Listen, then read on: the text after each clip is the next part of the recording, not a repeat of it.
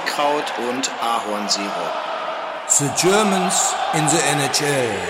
Ein Produkt von OilersNation.de. Herzlich willkommen zu Sauerkraut und Ahornsirup, der zweiten Folge. Leute, Mädels und Jungs, Mensch, das war ein super Feedback von euch nach der ersten Folge mit Special Guest Tim Keller und unserem, ja, unserem Leon, kann man eigentlich sagen, Leon Dreiseitel, den wir da genauer beleuchtet haben. Ähm, the Germans in the NHL, ja, das soll auch heute wieder das Thema sein. Natürlich wieder ein Gast. Alex, ich begrüße dich. Servus Christian, Servus an alle Zuhörer. Jawohl, genau. Schön, dass du da bist. Das ist hier richtig mit Expertise ge gespickt. Das ist cool. ja, das ist wichtig, wichtig. ja, auf jeden Fall. Nee, das macht doch echt Spaß. Haben sich auch bei uns intern schon einige gemeldet, die den und den Spieler dann nochmal beleuchten würden. Ähm, also scheint, scheint scheinbar Spaß zu machen. Ähm, heute soll es Tim Stützler sein oder wie der geneigte Kanadier in Ottawa sagt, Jimmy Stu. genau, ich glaube, ich, ich glaub, das war Brady Kachuk, ne, der das geprägt hat. Ähm, ich glaube auch, ja, weil natürlich Stützle, das kann natürlich kein Kanadier aussprechen und auch kein Amerikaner. Das stimmt, ja. Aber was auch witzig war, war, das haben sie jetzt während der U20-WM äh, auch nochmal gesagt, ganz, ganz wenige und Jimmy Stu oder Tim Stützle gehört dazu, ähm, bekommen tatsächlich ihre I, äh, Ü-Punkte. Der hat seine Strichchen bekommen. Der hat sie drauf auf dem Trikot, ja. Das, das, das war aber früher doch, doch mal anders. Da haben sie es dann wirklich, also Ü mit UE geschrieben, auch auf dem, auf dem Trikot. Ja, ja. Das haben sie aber dann, glaube ich, irgendwann geändert und du kannst jetzt, glaube ich, Apostroph oder deine Strichlein ja. bekommen. Genau, oder manche haben dann sogar bloß das U halt, das dann Stutzle stehen würde. Ähm, das war auch mal zwischenzeitlich, aber mittlerweile können sich die Spieler echt aussuchen. Also selbst die Umlaute sind möglich. Ähm, ja, und ist natürlich, muss man dazu sagen, ne, ist bei der Bekanntheit und soll ja ein Franchise-Gesicht werden in Ottawa. Ja. Wenn es nicht schon ist, ist es natürlich auch für die Trikots und so weiter, für die Verkaufe äh, relativ wichtig, würde ich sagen. Ja, 100 Prozent. Ja, genau. Ja, also Tim Stütze, heute unser, unser, unser Objekt der Beleuchtung. Ähm, ja, wollen, wollen wir mal ganz kurz reinstarten. Wir können es ja mal oberflächlich machen. Äh, steht im Moment in 34 Spielen bei 35 Punkten, also Point per Game und ist, das kann man so, so oberflächlich sagen, wirklich, ist im Prinzip in allen Bereichen an einem, auf, auf, einem, auf, eine, auf einer Pace für ein Career High, also für Bestwerte in allen Bereichen. Absolut. Also ich glaube, das, da kann ich nur zustimmen. Und auch wenn man sich seine Statistiken ansieht über die drei Jahre, da ist jedes Jahr der Fortschritt nur vom letzten zu diesem Jahr ist es schon signifikant. Ja, das stimmt. Also eine absolute Führungsrolle jetzt in, äh, bei den Sens. Ja, das auf jeden Fall. Das ist auch schön zu sehen, muss ich sagen. Äh, ich habe ich hab persönlich immer so ein bisschen den Eindruck gehabt in den ersten zwei Saisons, wo er auch mal ein, zwei Spiele ausgefallen ist. Da haben sie dann gesagt, ja, der junge Stützle und na ja, das wird schon und so. Und dieses Jahr hat man gesehen, ja, ja, das, das war ein riesen Impact für die, ne? Da waren die bestürzt. Ähm, und du hast gemerkt, dass er schon doch eine ganz andere Rolle jetzt spielt. Er ist nicht mehr nur dieser, dieser, dieser Highlight-Player, ähm, wo du sagst, okay, der macht deine Punkte da vorne, aber äh, nee, der hat tatsächlich eine wichtige Rolle im Team. Ja, ich glaube sogar, dass ähm, natürlich neben anderen Spielern, äh, Brady Kachuk, äh, Thomas Chabot, äh, Josh ja. Norris, ja. Äh, auf die baut Ottawa in den nächsten Jahren und ich glaube, was es am extremsten oder was es am, am, am signifikantesten zeigt, ist, dass er mit der nächsten Saison zum teuersten Spieler aller Zeiten von den Sens wird. Das stimmt. Und damit sogar Chabot überholt mit seinen 8,35 Millionen, glaube ich, sind es dann. Ja, ja. Und, und das für neun Jahre. Und das ist ein Ausrufezeichen. Ja, auf jeden Fall. Das, das war ein Ausrufezeichen. Witzigerweise, das haben wir in der ersten Folge schon gesagt mit, äh, mit Tim. Äh, witzigerweise haben sie wahrscheinlich den Respekt vor Leon Dreiseitel gehabt und haben gesagt, naja, aber 8,5 kannst du nicht kriegen es, ist, es ist immer die es ist jetzt fraglich, weil ähm, sie wollten ihn auf jeden Fall, glaube ich, zum teuersten Spieler machen. Ja. Ähm, das ist irgendwo dahinter und das ist auch sichtbar, aber es sind natürlich da einige dann auf demselben Level. Ich glaube, Norris, äh, Kaczak ja. und auch Chabot sind auch über 8 Millionen oder nahe an den 8 Millionen. Aber sie haben halt ihm dieses, dieses Quäntchen mehr gegeben. Ja, genau. Es ist halt auch nach wie vor so in der NHL, finde ich, Alex, dass halt die Offensive wird schon auch anders bezahlt. Ne? Also auch wenn, wenn, wenn der Impact fürs Team vielleicht von Chabot möglicherweise sogar noch höher wäre, ne? Ähm, an, an Wichtigkeit, aber diese Offensivqualitäten, diese Punktausbeute, das wird eben bezahlt. Ne? Ja klar, und, und äh, wir haben ja immer drüber geredet, auch äh, speziell kurz auf die Oilers zu kommen, wenn ich ja. Über Nuge geredet haben. Wo man dann immer gesagt hat, Nuge spielt auf dem Wing, kriegt aber Center Money. Ja, das stimmt. Stützle ist jetzt Center, äh, war ja in der ersten Saison noch auf dem Wing. Ja. Bei den Fans ist aber jetzt Center, wo er auch, glaube ich, den riesen Schritt gemacht hat nochmal, ähm, weil es einfach seine Position ist. Ja. Und kriegt halt jetzt auch wirklich die Center Money und, und Ottawa setzt das klare Zeichen auf die nächsten, glaube ich, sieben, acht Jahre mit ihrem Kern. Ja. Und noch dazu ist es auch so, ich glaube, äh, Tim Stützler hat das in einem Interview auch gesagt, weil sie nach, darauf angesprochen haben, naja, er unterschreibt jetzt so einen langen Vertrag in, in Ottawa. Ähm, aber wäre er nicht interessant für ihn, dass er mal zum Cup-Contender wechselt? Da sagt er im Endeffekt, naja, er, er sieht der Ottawa als Cup-Contender in ein paar Jahren. Und er sieht keinen Grund, dass er da jemals von Ottawa weggeht, weil da fühlt er sich wohl, da passt alles und da will er was aufbauen. Also ziemliche Parallelen zu Leon. Ja, finde ich auch, muss ich auch sagen. Ne? Das war auch, ja, kann man, kann man so deutlich, glaube ich, sagen, ein, ein Scheiß-Team, was die Oilers damals hatten. Mhm. Ähm, das waren die, die Ottawa Sens im Prinzip auch in den ersten ein, zwei Jahren auf jeden Fall. Aber natürlich, ne, man hat im Sommer da jetzt einiges draufgepackt. Man hat The Brinkhead geholt, man hat äh, Claude Giroux geholt. Ähm, die, die, du hast jetzt gerade schon angesprochen, die ganzen wichtigen Bausteine langfristig verlängert, ja. Ja das ist, das, das ist schon, das ist schon ein Fingerzeig. Wo es halt dort echt kränkelt, muss ich sagen, ist halt natürlich die Defensive. Ähm, dort konnte man jetzt mit Artem Sub vor einigen Wochen verlängern für vier Jahre, 4,6 Millionen, ist ein ordentlicher Vertrag. Ähm, aber danach wird's dünn. Da muss man schauen, dass Jake Sanderson, ja. der im Prinzip ein offensiver, junger, offensiver Verteidiger ist, bis der äh, noch eine Leistungsexplosion bekommt, Erik Brennström ist so ein ewiges Talent, ist mittlerweile auch schon 23 und hat noch nicht das gezeigt, was er eigentlich soll. Absolut, ja. Ja, das ist so die Baustelle, aber das ist ja, ich sage mal so, es ist, es ist Licht am Ende des Tunnels. In der Offensive kann sich das durchaus sehen lassen, muss ich sagen. Und du hast es erst schon angesprochen, Josh Norris, der auch äh, knapp 8 Millionen, also ganz komische 7,95 Millionen bekommt, der ist ja auch schon ewig verletzt. Also dem, der fehlt denen ja sogar noch. Ja, der fehlt ihnen enorm, weil das sind ja die beiden Center, auf die Ottawa aufbaut. Ja. Das ist okay. einmal äh, Stützle und ich glaube auch, dass er auch Center der ersten Reihe bleiben wird, auch wenn Norris zurück ist. Ja. Aber äh, nagel mich, nagelt mich nicht fest drauf. Aber das sind die beiden Center der Zukunft auf den ersten beiden Reihen. Definitiv, definitiv.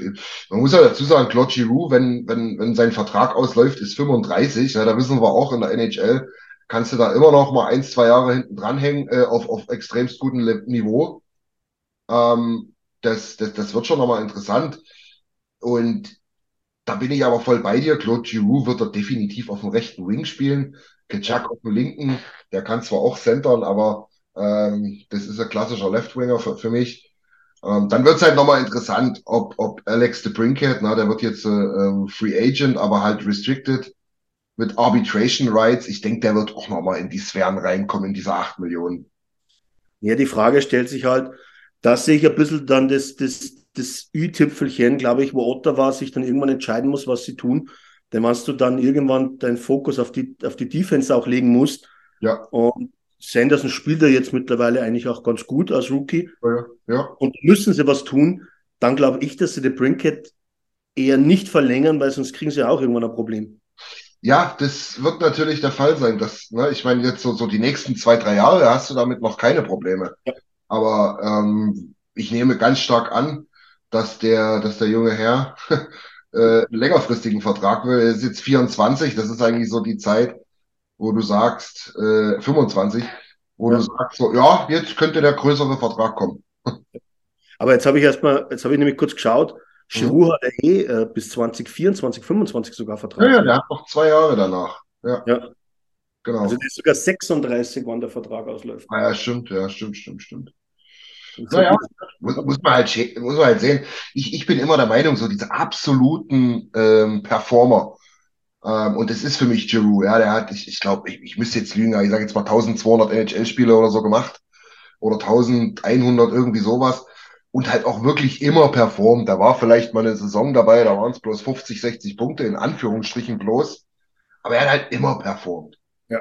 Und ich glaube, die sind halt tendenziell auch in der, in der Lage, halt auch im Alter dann zu sagen, ähm, alles klar, ich weiß ganz genau, was ich im, Köch, im Köcher habe. Eins, zwei Jahre oder vielleicht auch nur eins. Ähm, und dann geht's los. Oder vielleicht dieses äh, Modell ähm, Joe Pavelski. Der hat ja jetzt nochmal verlängert. Ja. Das ist schon, das ist schon, ist schon krass in seinem Alter. Immer so ein bisschen, im Fußball würde man sagen, leistungsbezogener Vertrag. ähm, und, und, und da wartest du ja eigentlich auch jedes Jahr, dass, dass das mal aufhört bei dem, aber nee, wird's nicht. Es ist, es ist wirklich interessant bei manchen solchen und ich glaube auch, dass das, das ist einfach für die Kabine so entscheidend. So, so ein Mann wie Giroud, der ist für die Kabine so wichtig, glaube ich. Ja. Du hast den ganzen jungen Haufen Ja. ähm, und dann hast du Giroud. Und das ist Genau. absoluter Eckpfeiler Genau. in dem Team. Und ich glaube auch, dass er Ottawa dadurch auch durch Tim Stützle, ich glaube ganz ähm, prinzipiell durch, durch Tim Stützle, glaube ich mittlerweile eigentlich so zum zweitbeliebtesten Club in Deutschland wird. Nee. Wobei ich setze immer die Oilers als Nummer eins. Äh, erschlagt mich nicht. Äh, es wird jetzt viele geben, die das nicht so sehen. Ja, Aber ich glaube, wenn man das Overall-Fanschaft sieht, Ja. äh, hat Ottawa einen Riesensprung dazu gemacht und die waren davor eher, naja, im Untergrund unterwegs, was die Popularität anbetrifft. Definitiv, ne? Die hatten, die hatten ähm, so, so ein Zwischenhoch, sage ich jetzt mal. Das war so das auf dem Karrierepeak von Alfredson, wo dann Carlson dazukam. Ähm, das, das, das, das, na, wo die auch im Stanley Cup Finale waren. Das ist jetzt alles schon wieder fünf, sechs, sieben Jahre her. Ähm, da waren die mal so ein paar Jahre echt eine richtig gute Nummer. Ne? So diese Superreihe mit Danny Heatley. Übrigens Ja. auch deutsche Wurzeln, darf man also erwähnen. Äh, zumindest in Deutschland geboren. ähm, Danny Heatley, Jason Spezza und ähm, eben Daniel Alfredson. Die haben natürlich da auch nochmal eine Ära geprägt. Aber ja, du sagst, das, das ist eine Weile her. Das weiß von dem jungen Publikum niemand mehr so richtig. Und ähm, diese, ja, ich sag jetzt mal, diese, diese, diese deutschen Vorbilder, kann man ja ruhig so sagen, das hilft natürlich enorm. Das ist ja dasselbe im Prinzip in Detroit. Detroit hat meines Erachtens in, gerade in Europa, Deutschland auch, eine gute Fanbase, aber was da halt ein Seider nochmal ausmacht, ist natürlich extremst. Ist auch für mich, das ist, deswegen habe ich das mit Ausrufezeichen gesagt, mit die Oilers. Da Ja, bin ich mir nicht ganz so sicher, ob nicht mehr deutsche Eishockey-Fans sogar Detroit sagen würden wie die, wie die Oilers, aber wir sind Oilers Nation und damit sind die Oilers die Nummer eins. Genau. Das, das ist definitiv so bei uns. Bei uns ist es ja auch tatsächlich so, dass wir zwar wissen, dass wir ganz, ganz viele, äh, sag jetzt mal, Follower haben, die im Prinzip eher Dreiseitel als, als Oilers-Fans sind. Das ist aber ganz normal. Das ist in jeder Sportart gibt's das. Bei uns ist es halt ein bisschen anders. Ne? Wir sind halt Oilers-Fans in vorderster Reihe. Aber machen wir uns da nichts vor. Wir wissen A, ohne Dreiseitel hätten wir nicht so viele Follower. Und B, auch nicht so viel Erfolg. Das, be- beide Punkte stimmen 100 Prozent, ja. Ja, genau. Ja, cool. Das hat, äh, das müssen wir öfter mal machen, dass wir hier eigentlich im Prinzip auch mal ein bisschen über die Franchise reden. Das ist ja bei Stützler aber auch angebracht. Du hast es gesagt, äh, acht Jahre, beziehungsweise mit den jetzigen neun Jahre committed. Ähm, da ist er Ende 20. Er wird jetzt, ich glaube, ein paar Wochen, in, in anderthalb oder zwei Wochen, ich glaube, 15. Januar wird er 21. Hm. Das heißt, ja, das kann man Franchise-Spieler nennen. Und ähm, du hast es erst auch schon gesagt, da sind ein paar andere auch noch dabei. Ich bin da echt mega gespannt und ich, meines Erachtens hat er da die richtige Entscheidung getroffen. Ja, ich glaube, es gibt keinen besseren Ort zum Eishockey spielen wie Ottawa für Tim Stützle. Ja, Für die nächsten Jahre mit der Truppe, die wo dort ist. Ja, auf jeden Fall, genau. Und was ich auch wirklich ganz, ganz interessant finde, ähm, wir hatten uns da bei den Oilers Nation auch unterhalten intern, ist diese Aussagen zum, äh, zur Vertragsverlängerung, ne? Wo er da angesprochen wurde und der da wirklich extremst demütig gesagt hat, boah, ist ein Heidengeld, das ist Wahnsinn. Hatte so, so eine Kamera noch so gelächelt und gesagt, oh Mama, guck mal, ey, krass. Und hat dann auch gesagt, aber das Schönste für ihn ist halt wirklich, naja, er kauft jetzt seinen Eltern ein Haus und die haben ausgesorgt. Die haben komplett ausgesorgt. Das ist das Schönste. Das ist ja eigentlich eine, eine richtig geile Message, wenn man das mal so will, ne? Ja, also das ist, ich glaube, dass er eher ein äh, extrem bodenständiger Typ ist. Ja. Ähm, er ist 21, ist er noch so jung. Das ist ja Wahnsinn. Ja. Und, und äh, mit 22 ist er dann schon Multimillionär. Ähm, aber ich glaube, dass der auch extrem geerdet ist, schon aus seiner Vergangenheit raus. Ja, auf jeden Fall. Man muss ja dazu sagen, ähm, weil das natürlich das ist, wo er in der DEL seine erste Rookie-Saison hatte und die letzten Jahre in der Jugend verbracht hat, ähm, die Jungadler beziehungsweise die Adler Mannheim. Aber natürlich ist der Junge ein Eigengewächs aus der Krefelder Schule. Ja, das muss man dazu sagen. Wenn die, Ja, Ein- ja. die Eingefleischten wissen das, ja, aber äh, man muss es trotzdem immer mal dazu sagen. Äh, ich glaube, ohne dem Krefelder Eishockey äh, im Nachwuchs wäre Tim Stützler auch nicht das, was er jetzt ist. Aber klar. Das, ja, das, das stimmt mit Sicherheit. Das ist ja, glaube ich, ähm, jetzt nicht, dass ich den Ort jetzt sehr gut kenne, in Viersen geboren, oder? Ja, Das genau. Ja, ja. Ja, 15 Kilometer, 20 Kilometer maximal weg sein von Krefeld. Unmittelbar. mit der Bezug auch zum KIV, Mhm. wo er ja auch, glaube ich, seine ersten sechs, sieben Eishockey-Jahre verbracht hat oder sogar acht, von klein auf halt. Ja, ja, genau. Ich habe ich hab, ich hab auch mal geguckt. 2017 ist er dann zu den Adlern gegangen. Also Ja. im Prinzip, als er, also als er 15 Jahre alt war. Ähm, also ist schon das Gros der Jugend auch wirklich in Krefeld gewesen. Die Schüler-Bundesliga-Zeiten hat er auch wirklich äh, Nummern hingelegt. Äh, über ferner liefen, muss man ja sagen. Ja. Wahnsinn, da auch wirklich weit über zwei Punkte pro Spiel. Ähm, und, aber bei, muss man dazu sagen, bei den jungen Adlern ging es dann weiter. Ja? Und das Krasse ist halt, der hat das erste Jahr in Mannheim schon in der U19 gespielt und war halt 16 Jahre alt, ne? Und hat dort trotzdem zwei Punkte pro Spiel hingelegt. Ich glaube, das zieht sich, das zieht sich bei ihm durch. Ich glaube, dass er sein erstes Spiel für die U16 vom KIV hatte er, glaube ich, da war er, da war er noch zwölf. Mhm. Und dann, Ja, dann ja, mit 17 hat er eigentlich dann voll gespielt. Ja. Bei der U16, dann glaube ich mit eben 16 Jahren bei der U19 und ich glaube auch noch mit 16 Jahren schon bei der U20 von den Jungadlern. Ja, ich glaube, genau, ja, ja. Das, das ist halt schon Wahnsinn. Und man sieht dann halt auch so ein bisschen, wie, oh Gott, wie sagt man das auf Deutsch, wie herausstellend das eigentlich ist. E e- exceptional, sagt man ja, ne? Auch was die Talente betrifft. Und vielleicht mal, und wir können ja dann noch mal ganz kurz drüber sprechen, über die U20 WM. Ähm, man hat es dieses Jahr gesehen, wenn man eben kein Tim Stützle oder auch Moritz Seider äh, oder wie sie alle heißen dabei hat. Ja, das deutsche Eishockey macht da Schritte. Das ist, das, das kommt näher ran.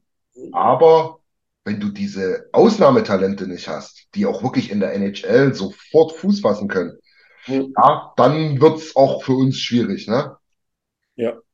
Wobei du auch sagen musst, um da noch kurz Ja. äh, einen Punkt dazu zu fügen zur 20 WM.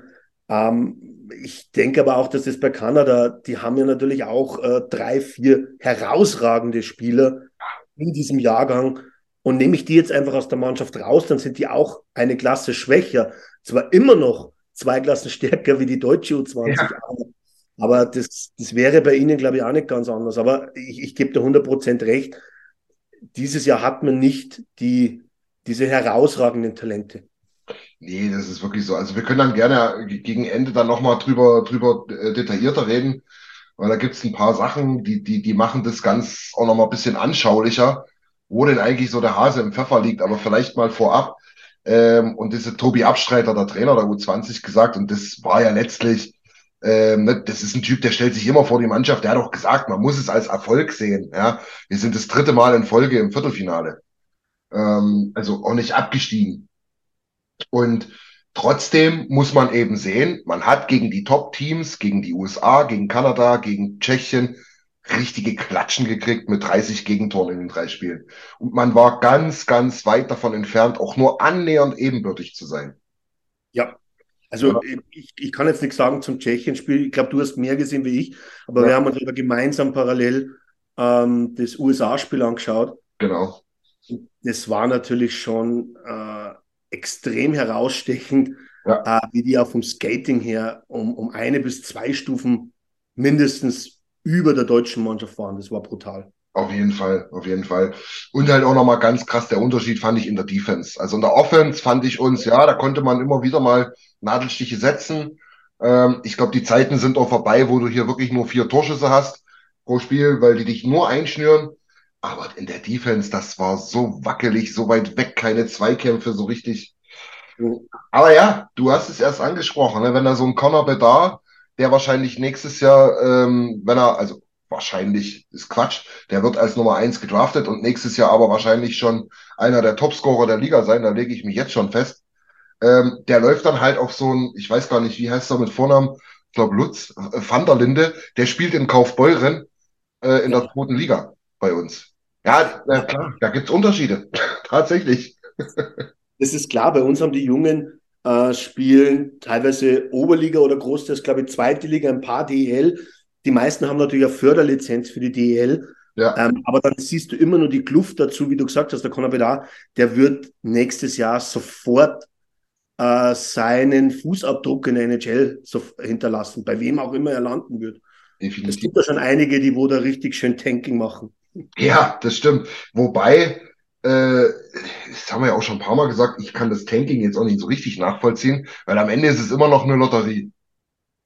Ja, ein bisschen höhere Chancen hast du natürlich. Ja. Wenn du das schlechteste Team bist, wirst du einfach äh, dann trotzdem, glaube ich, bei 15, 16 Prozent Wahrscheinlichkeit liegst, dass du den First Round bekommst. Ja. Aber äh, ja, es ist jetzt keine, äh, du, du hast keine Garantie dahinter. Ja. Aber es gibt ja auch Teams, ich sage jetzt mal so, würde es bei Chicago jetzt einen Unterschied machen, wenn sie fünf Spiele mehr gewinnen? Das stimmt natürlich auch, ja. Da muss ich dir recht geben. Und die sind ja, glaube ich, am meisten auf diesen First Round nächste Saison eigentlich angewiesen, ja. weil die, die werden reinen Tisch machen. Ja. Spätestens ja. Trade Deadline. Ja. Ich sage jetzt mal Kane mindestens, wann nicht sogar zwei Spiele und Tös auch weg ist. Ja, ich, ich gehe ehrlich gesagt davon aus, dass das ist ja prädestiniert dafür. Das sind Superstars in ihrer Generation und alle beide im letzten Vertragsjahr. Ähm, ob, ob du das über drei Ecken machen musst oder ob sich jemand findet, der die Hälfte nehmen kann. Die Hälfte liegt ungefähr bei 5, 5,5 Millionen. Äh, aber die sind, die sind definitiv weg. Ja. Das kann man denen auch gönnen als Franchise. Ne? Das heißt ja nicht, dass du die verhökerst und verramscht, sondern Du gönnst den noch. Guck mal, die haben alle mal, dreimal den Cup gewonnen mit Chicago. Ja. Ähm, die sind alle, ähm, die sind alle, die haben alle die WM gewonnen. Ich glaube, ähm, Olympia Gold. Nee, Kane ist Amerikaner, aber Tays auf jeden Fall. Ähm, ja, lass sie doch jetzt noch mal gehen zu irgendeinem Contender und vielleicht gewinnen sie den Cup. Absolut. Und ja. ich sage mal ganz ehrlich, die haben noch das vor, was Leon und Connor noch nicht haben, ja. wo sie kämpfen. Ja, genau. Ja, das stimmt, das stimmt. Ja, gut. Ähm, die Oilers ist natürlich nochmal eine andere Liga. Dort haben wir ein bisschen mehr Herzblut mit drin. Dort ist das Frustrationslevel immer ein bisschen höher. Äh, ja. Für die Transparenz. Wir nehmen heute zum Donnerstag auf, 5.1. Gestern haben wir einen Stammtisch gemacht.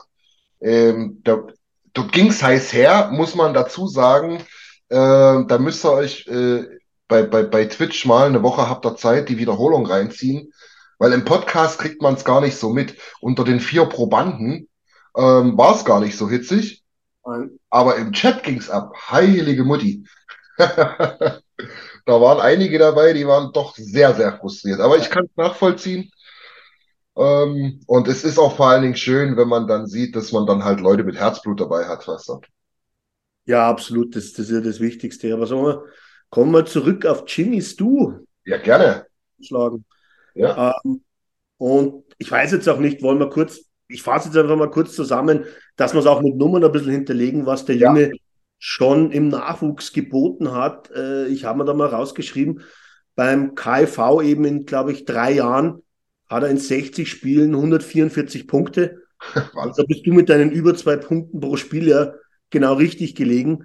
Ja. dann eben sein erstes Jahr bei der U19, bei den Jungadlern, hat er, glaube sogar irgendwas mit 18 Tore, 30 Assists in 25 ja. Spielen. Ja. Und dann ein Jahr später in der U20 hat er wieder über 50 Punkte in 21 Spielen. Wahnsinn, ja. Also das sind Nummern, die hatte auch Leon ja. bei den Jungadlern. Das kann man so sagen, genau. Man, man, er hatte wahrscheinlich mehr Tore, aber da kommen wir eh noch drauf zu sprechen. So ein Spieler ist natürlich auch äh, Tim Stützle nicht. Genau. Das ist A, ein anderer Spieler und B, mir ist es auch wirklich aufgefallen, wenn wir mal unsere jungen äh, Spieler, beziehungsweise auch so die, die, die, die, die dann jetzt ins Alter kommen. Ähm, wir werden auch noch mal eine Folge über Nico Sturm machen, der natürlich eine ganz, einen ganz anderen Weg über die Jugend und so weiter gegangen ist.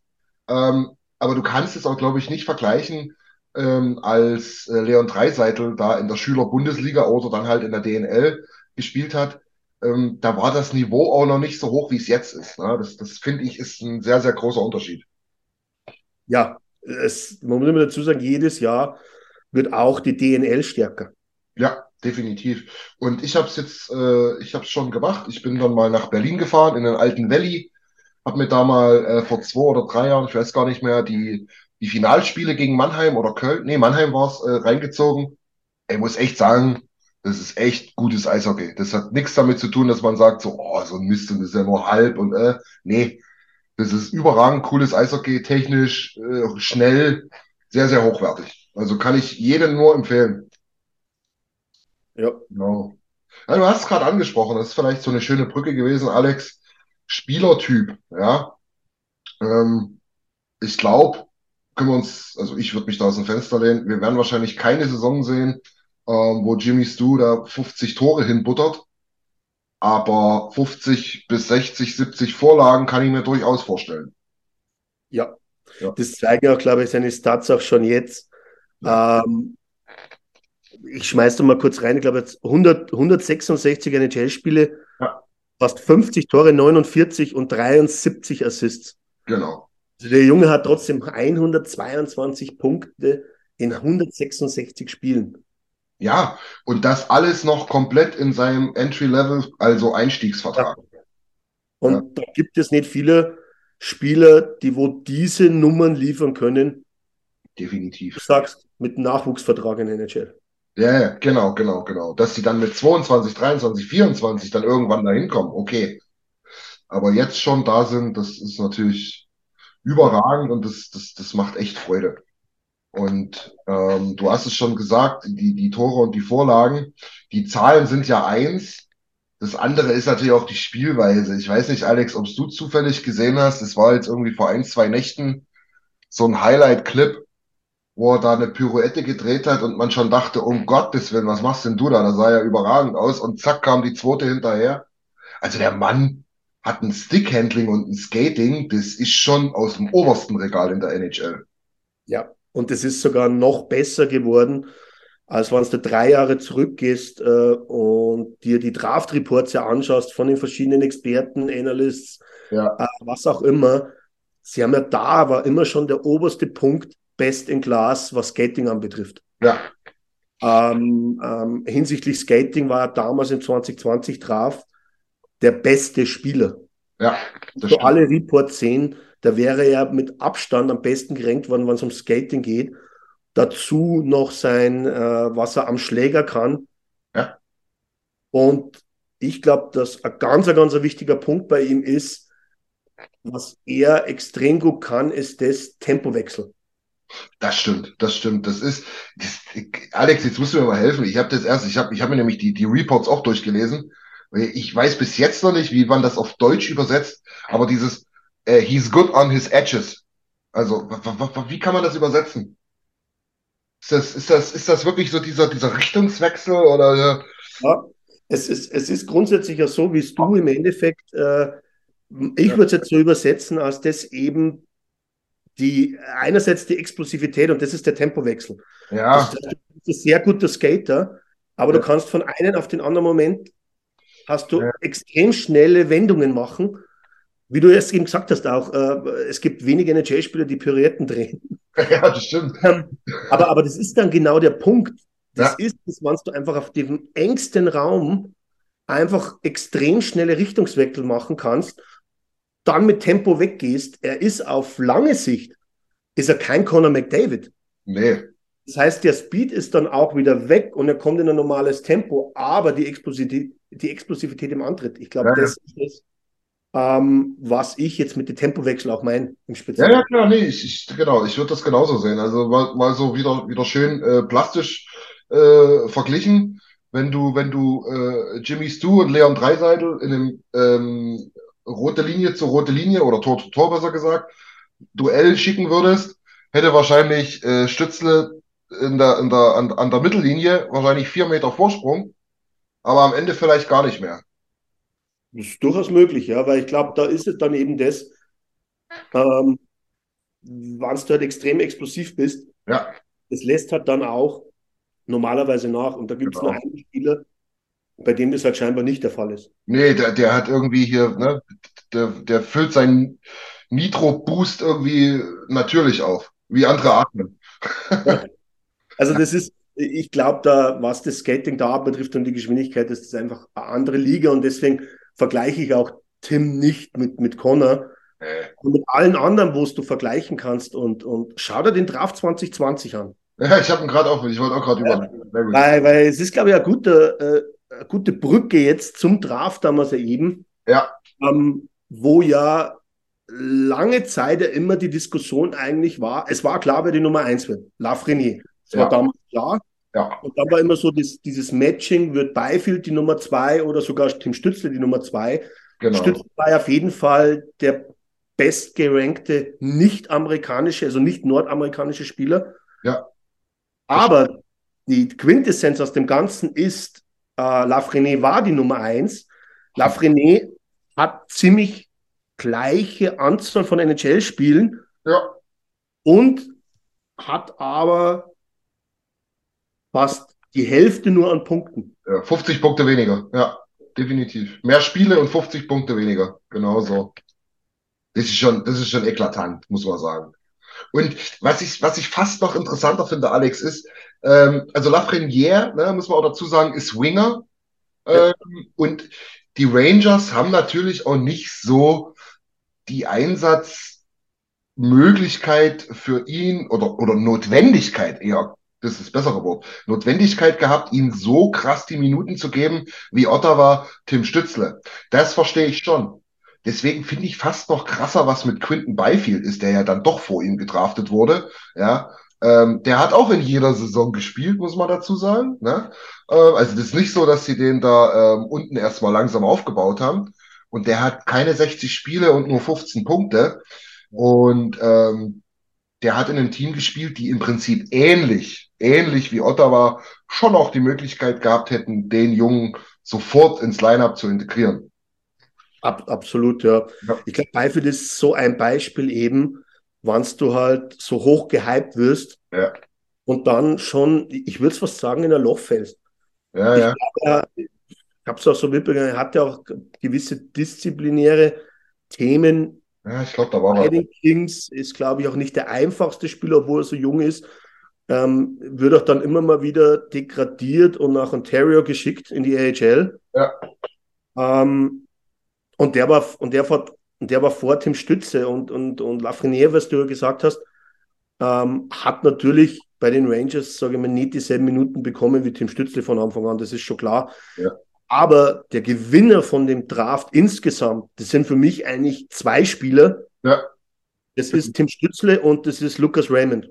Ja, genau. Von den Weil wir Detroit. eigentlich keine Nordamerikaner sind. Äh, Lucas Raymond ist ja damals als Schwede an Nummer 4 von Detroit gepickt Genau. worden und hat, glaube ich, in 118 NHL-Spielen 80 Punkte. Ähm, also der ist, äh, ich sage jetzt mal so ähnlich unterwegs wie Tim Stützle, aber ist natürlich kein Center, sondern ein Winger. Ja, genau. Aber finde ich auch un un unglaublich interessantes Talent. Generell muss ich sagen, klar, machen wir uns nichts vor, liegt auch daran, dass es halt jetzt noch nicht so lange her ist. Wir die Drafts aus Eulers Sicht immer noch ein bisschen besser in, in, in, in, ja, im Kopf haben. Aber ich fand den Draft sehr, sehr gut. Vielleicht nicht unbedingt die High-End-Talente, wo du in 40 Jahren sagst, boah, der 2020er Jahrgang. Aber hier sind echt schon viele, die sich etabliert haben.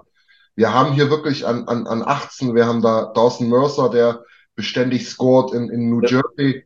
Ähm, du hast ähm, natürlich noch unsere zwei Deutschen, Lukas Reichel und J, äh, JJ Petterka. Mhm. Aber auch, aber auch wirklich schon gestandene Spieler, jetzt schon gestandene. Äh, Seth äh, Jarvis, Anton Lundell. Ja. Leider noch nicht gestanden, aber aus unserer äh, ähm, äh, deutsch-österreichisch-schweizerischen Sicht Marco Ja. Rossi. Aber es sind, das ist ein guter Draft, muss ich sagen. Ja, das ist ein Overall, vielleicht nicht mit diesem absolut zum damaligen Zeitpunkt herausragenden Talent, wobei Lafreniere wurde das äh, eigentlich zugesagt. Ja, Ähm, aber du hast jetzt auch noch vergessen, in der Defense, ähm, über Sanderson haben wir schon kurz gesprochen in Ottawa. Äh, Jamie Drysdale ist für mich richtig, richtig guter Nachwuchs- oder junger Verteidiger. das Der spielt in Anaheim, Ja, äh, war auch unter den zehn und nicht zu vergessen, aber äh, bekommt halt, frisst halt nur äh, Force Line Minuten an Nummer 14 von den Oilers gedraftet. ja, ja, ja, genau, genau, genau. Dylan Holloway, ja. Dylan Holloway, der hat hier eigentlich einiges, einiges hinter sich gelassen, was vorher gedraftet wurde. Ja. Auf die Punkte darfst du da allerdings nicht gucken, aber gut, das, auch da wieder der Verweis auf unseren Stammtisch. Ja. Ist, ist eigentlich jede Woche Thema, muss ich leider Gottes sagen. Ja, absolut. Ja, nee, aber wie gesagt, ähm, hast es vollkommen richtig gesagt. Best in Class jetzt im Nachhinein definitiv.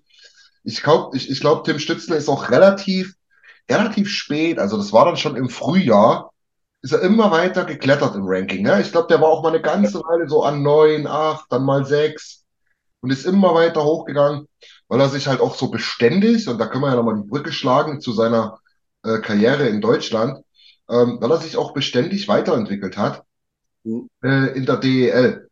Also das, ne, man, man sieht das ja oft, ne, mal so zehn Spiele, irgendwie so vier, fünf Vorlagen gehabt, wahrscheinlich mal dreimal Powerplay gespielt, da hat's gleich geklickt. Cool. Nee. Äh, Tim Stützle hat wirklich die komplette Saison über beständig gut gespielt und gescored. Ne, das waren dann äh, für, für die Adler äh, in 41 Spielen 34 Punkte. Also, ne, das ist ja fast ein Punkt pro Spiel, kann man schon fast sagen. Ähm, Ja. Und auch da hat sich wieder gezeigt, absoluter Spielmacher, ne? Das muss man dazu sagen. Absolut. Der hat ja auch in Mannheim damals auch im erst, in der ersten Powerplay-Linie gespielt, oder? Ja, ja, genau. Glaube glaub ich, äh, war das sogar der Dreiseitel-Spot oder irgendwas?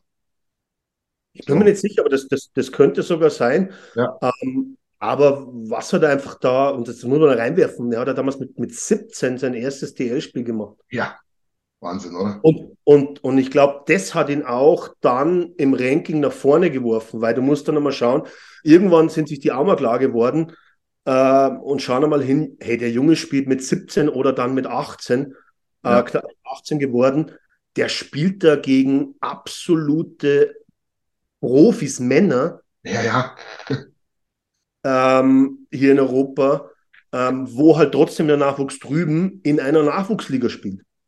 de definitiv. Das ist, ja, ja, das ist, das ist ein sehr guter Punkt, auf den wollte ich auch noch zurückkommen. Ich glaube, das ist auch wirklich, man sieht es bei Peterka, wo man auch wirklich gesagt hat, den werden wir zwar noch genauer beleuchten, ähm, aber wo man auch gesagt hat, oh, ob der das körperlich hinkriegt. Es ist ein extremster Unterschied, wenn du hier auch nur eine oder auch nur eine halbe Saison in Deutschland oder in Europa generell gespielt hast gegen Männer. Wahnsinn, was das ausmacht. Und da schlage ich jetzt nur mal kurz die Brücke. Da gibt es dann auch zwei Spieler in dem Draft, die wo das, glaube ich, hatten. Ja. Und das sind meine zwei Gewinner von dem Draft. Ja, Eben Tim Stützle und Lucas Raymond. genau, der hatte auch in der Hat gespielt. Genau, genau so ist es. Und man, man muss sich das auch mal angucken. Ich meine, Mannheim ist natürlich ein verdammt gutes Team. Ne? Ich, Ja, bin mir gerade nicht sicher, das war ja die, das war ja die Covid-Saison, wo es nicht mal Playoffs gab. Ähm, Ja. Ich weiß gar nicht, wie die das mit dem Meister gemacht haben. Haben die einfach den ersten genommen? Waren die das dann? ich glaube, dass da im Endeffekt einfach der Tabellenerste Meister wurde, oder? Bei Playoffs haben sie ja sicher nicht mehr gespielt, es waren ja dann nur 41 Spiele. Ja. Aber erwischt mich auch auf dem falschen Fuß. Also Playoffs cancelled. einfach der Tabellenerste, der auch Meister war, wo- wobei Die waren Zweiter auf jeden Fall. waren da, waren da nicht die Eisbären dann trotzdem als Meister deklariert, weil sie Erster waren in der Tabelle? Ja, ja. Also ich sag mal so, wenn du in der DEL, wenn es Mannheim nicht war, auf München tippst, das stocherst du schon mal ganz gut, glaube ich. Hätte die Eisbären jetzt gesagt. Ja, werden wir mal recherchieren, genau. Bei den drei Vereinen liegst du jetzt nicht so falsch, wenn du auf die letzten acht Jahre gehst. Das Mit Ausnahmen dazwischen drin. Ja, genau. Genau. Nee, aber wie gesagt, das war schon, das war schon ein richtig starkes, ähm, richtig starkes Jahr von ihm da, sein, sein erstes Profijahr. Ganz interessant ist auch, das hatte ich damals gelesen, da hat ja ähm, Marcel Gottsch noch mal ein Jahr gespielt, allerdings schon wirklich begrenzt Eiszeit. Ähm, glaube ich, ja klar, ich sehe es hier gerade, nicht mal ein Tor geschossen, aber trotzdem auf dem Eis gewesen, ziemlich häufig. Ähm, und der hat da in den höchsten Tönen von ihm gesprochen. Er hat gesagt, das ist Wahnsinn, was der Junge hier macht. Man sieht es nicht, dass der erst 17 ist. Ähm, der hat einen Impact auf das Spiel gehabt. Der hat eine feine Kelle gespielt. Also wirklich aus den, aus, aus, aus den höchsten Tönen, muss ich sagen. Also ich glaube, das ist, da komme ich nochmal kurz auf die Statistiken eben zurück. Ähm, jeden, die was interessiert, ähm, schaut euch mal die, die Advanced Stats von, von Stützler an diese Saison im Vergleich zur letzten Saison Ja, und im Speziellen dann auch relativ, was ja dann bedeutet, ähm, was wäre ohne ihn auf dem Eis oder was passiert ohne ihn auf dem Eis versus was passiert mit ihm auf dem Eis. ja, Ähm, das sind schon richtig, richtig gute Nummern, die wo er jetzt hier auch mit der Reihe Giroud und, und Kitschak hat. Ja. Das ist richtig. Ja. Erstes Mal in der NHL. Auf jeden Fall. Und das ist, wir hatten es erst schon angesprochen, ähm, beziehungsweise steht es auch in seinem ähm, ähm, Draft Report, dass der so ein Highlight-Spieler in der Offensive wird. Das wussten viele, ja. Das hast du ja ganz oft. Ich sag jetzt mal, oh, wer fällt mir da gerade so ein? Ähm, ist egal, will jetzt nicht rumeiern, aber es gibt ganz viele Spieler, die halt wirklich, wo du weißt, ja, die schießen dir 20 Tore, aber wenn die auf dem Eis sind, das hilft dem Team nicht immer unbedingt. Ähm, das, da, da gibt's einiges. Das war bei ihm klar, dass er das sein kann oder oder ähm, oder, oder, oder definitiv diese diese ähm, diesen Aspekt im Spiel hat. Aber das sieht man auch in den Advanced Stats, finde ich, sehr sehr gut. Die defensiven äh, Zahlen, die werden immer immer besser. Da muss man dazu sagen, letztes Jahr erste komplette Saison, weil davor Covid, ähm, die Defensivzahlen letztes Jahr, die waren schon wirklich echt kacke, muss ich echt sagen. Die, die waren auch in der ersten Saison auf dem Wing jetzt nicht überragend. Ja, Aber was er gezeigt hat, ist, jedes Jahr ist der Schritt nach vorne gekommen. richtig. Äh, nur vom letzten auf diese Saison ist einfach ein enormer Schritt nochmal gekommen und der ist ähm, bei fast allen Werten, was natürlich auch an der, an der guten Reihe liegt, in der er spielt und die er centert, ähm, der gehört da in der NHL äh, von den Statistiken her, gehört er dort in die Top 15 der, der besten Reihen. Sind Ja. die sicher drin. Ja, genau, das stimmt. Das ist eigentlich ein gutes Zeichen. Ich hoffe, die machen da weiter, die Jungs in Ottawa. Ähm, und natürlich Jimmy Stu, Tim Stützle im, im Speziellen. Ist auf jeden Fall ein wunder, wundervolles Talent. Es macht Spaß, ihm zuzuschauen. Ähm, er hat, Alex, du hast es erst schon angesprochen, wahrscheinlich auch geschafft, dass man als, als, als deutscher NHL-Begeisterter jetzt immer mal wieder ein Ottawa-Spiel schauen möchte. Ja. Genau, und ähm, wir werden das auf jeden Fall weiterverfolgen. Es ist ähm, interessant zu sehen. Ich hoffe, die werden Erfolg haben. Die sollen bitte gerne gegen uns ihre Spiele verlieren. Alles andere können sie von mir aus gewinnen. Ja, das, da stimme ich dir 100% zu, weil die Truppe ist jetzt sehr sympathisch, bis auf einen Spieler, wo aber eher wahrscheinlich mit seinem Bruder zusammenhängt, wie mit ihm selbst. Ja, ja, da bin ich mir auch mal nicht sicher bei Brady. So irgendwie, so richtig, so richtig was Schlimmes gegen ihn habe ich nicht. Nein, ich auch nicht. Das ist ja das, aber er ist irgendwie halt ein Kaczak und das ist halt irgendwie, das, das gibt halt gleich mal 50 Minuspunkte, Das ohne dass er was dafür kann. Nur weil er so heißt. das stimmt. Und natürlich hier diese, diese, diese, diese Bilder ähm, im Stadion in der Playoff-Serie gegen uns mit seinem Vater und ich glaube seiner Schwester noch. Ja. Das war natürlich auch so ein prägendes Ding. Aber, aber das ist doch interessant, weil, um nochmal auf Tim Stütze zu kommen, weil ich, ich habe auch wirklich gelesen, habe mir ein paar Videos angeschaut und man schaut ja auch immer mal wieder die Kondenscamps dann von Ottawa an. Aber sagen wir mal, Christian, was hat er noch für Schwächen? Das ist, ist eine, ist eine gute Frage. Also ich würde würd schon sagen, vielleicht noch ein bisschen das Face-Off-Spiel. Kommt Mhm. aber auch wahrscheinlich mit der Muskelmasse. Die Muskelmasse im Allgemeinen, die hat sich schon verbessert, aber da fehlt immer noch ein bisschen, sagen viele. Ähm, ja, und ich glaube, in einem Defensivspiel kann man immer arbeiten. Das kann ja tatsächlich Leon Draisaitl jetzt immer noch.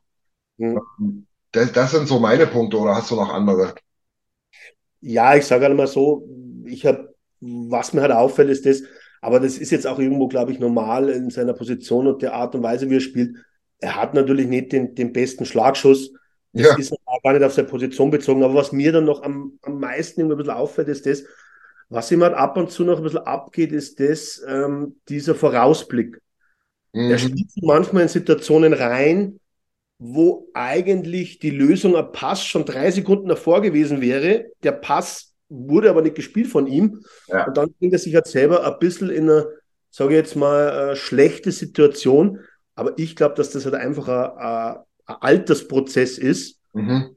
der wo dann halt jetzt auch mit der Verantwortung, mit der Eisseite, wo er bekommt, mit, sage ich mal, mit dem, mit dem, dass er auch die Mannschaft trägt in Ottawa mit, dass das dann auch immer besser kommt. Das, das ist das, was mir auffällt. Bei Körper, ja, da hast du recht, ähm, aber ich glaube, dass für ihn nur ganz wichtig ist, Muskelmasse ja, mhm. aber er, er, er, darf auch nicht äh, viel schwerer werden. Ja, die, die Spritzigkeit darf nicht weggehen, das stimmt, ja. As a person with a very deep voice, I'm hired all the time for advertising campaigns. But a deep voice doesn't sell B2B. And advertising on the wrong platform doesn't sell B2B either. That's why if you're a B2B marketer, you should use LinkedIn ads. LinkedIn has the targeting capabilities to help you reach the world's largest professional audience. That's right, over 70 million decision makers all in one place. All the big wigs, then medium wigs, also small wigs who are on the path to becoming big wigs. Okay, that's enough about wigs. LinkedIn ads allows you to focus on getting your B2B message to the right people. So, does that mean you should use ads on LinkedIn instead of hiring me, the man with the deepest voice in the world?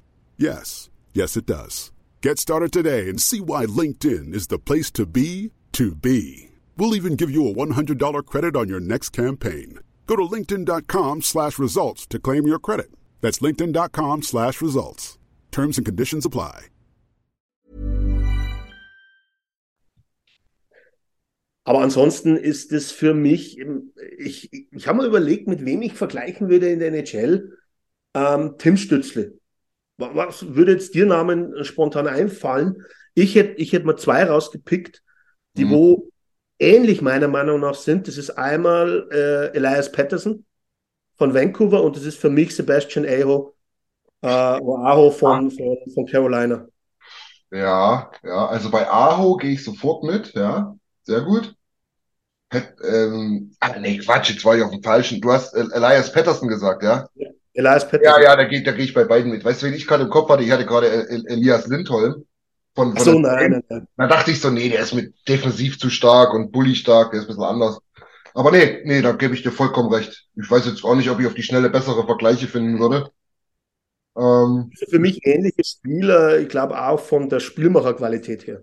Ja, definitiv. Auch so, ne? Schnell, skilled, gut auf den Kufen ähm, und äh, offensiv definitiv Maschinen, wenn man es so will. Ne? Ja. ja. Also die, die haben beide ihren Weg in ihrer Franchise gemacht, äh, den wo Tim jetzt auch machen würde. Ja, davon gehe ich ganz stark aus. Genau. Ja, cool. Mensch, jetzt haben wir aber, jetzt haben wir aber doch ordentlich was zusammengetragen. Ja. Ähm, oder hast du noch was zu Jimmy? Ansonsten würde ich sagen, können wir mal einen kurzen Blick auf die anderen Jungs werfen. Ich habe noch zwei Punkte, weil die, glaube ich, äh, einen Punkt davon werden die meisten wissen, die wollen ein bisschen verfolgen.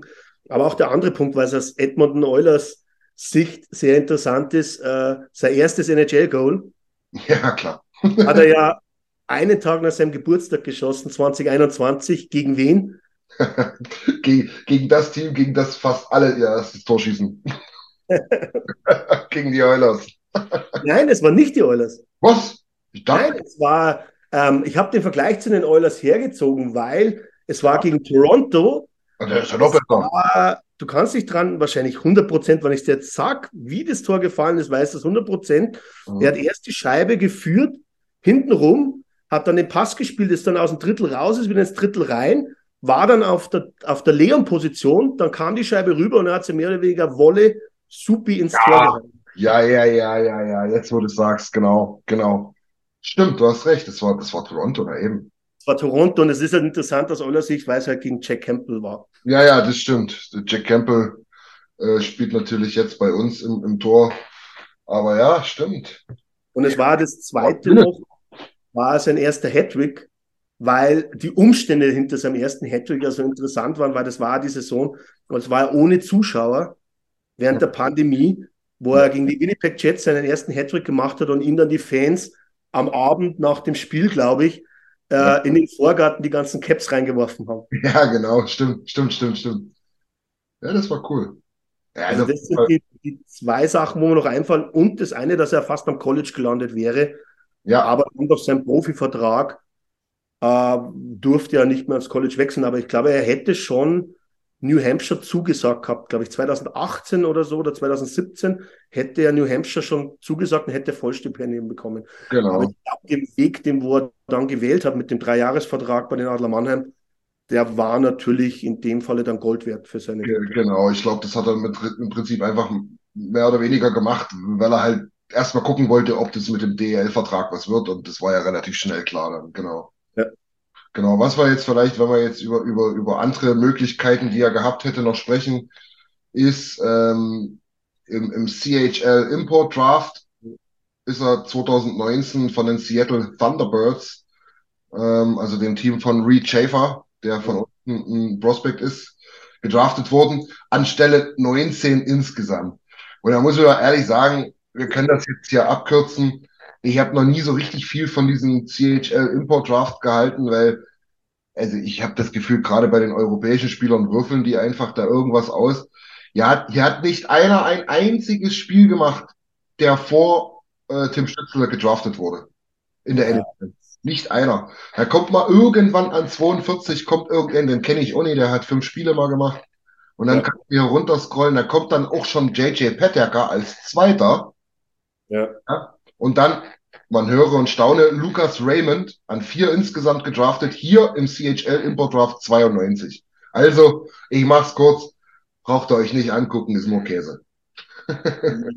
100 Prozent bei dir, weil ähm, die Scouts aus der NHL, äh, also nicht aus der NHL, sondern die Scouts, die halt da für die Teams dann unterwegs ja. sind, ähm, in der Canadian Hockey League. Ähm, äh, ich weiß nicht, was die machen, aber ich glaube, die schauen auf das Falsche. Ja, ja. Und scouten dann wahrscheinlich auch in falschen Ligen. Habe ja. ich, hab ich das Gefühl, wobei das bei Lucas Raymond dann irgendwie komisch wäre, weil normal in Schweden sind sie. Aber ja, das ist halt, ist halt, machen wir uns nichts vor, ist halt schwierig, ne, so 16-, 17-Jährige, ne, da kommen, da kommen viele Faktoren noch zusammen. Aber dann denke ich mir halt, ja, dann lass es halt. Ja. Dann, dann, dann hört er auf, diesen Mist zu machen, du, dann, dann, ja, ich, ich weiß es nicht.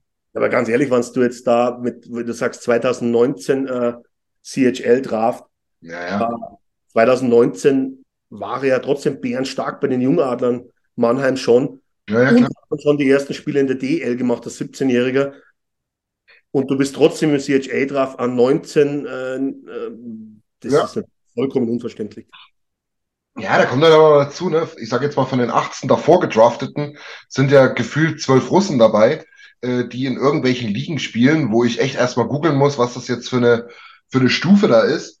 Und ja. äh, wo die wahrscheinlich auch wirklich nicht so richtig einschätzen können. Da ist ja jetzt diese VHL, MHL oder was auch immer das alles. Ja. Ist das jetzt anders als die DNL? Also die, die MHL ist eigentlich wirklich die Nachwuchsliga und die VHL ist eigentlich der Unterbau zur KHL. Genau, die VHL ist die zweite Liga sozusagen, genau. genau. Ja, wobei dort natürlich auch viele Jüngere spielen, das ist schon klar, aber. Ja, klar. In der MHL, da tummelt sich halt alles, glaube ich, von wahrscheinlich 13 bis, bis 17. ja, genau.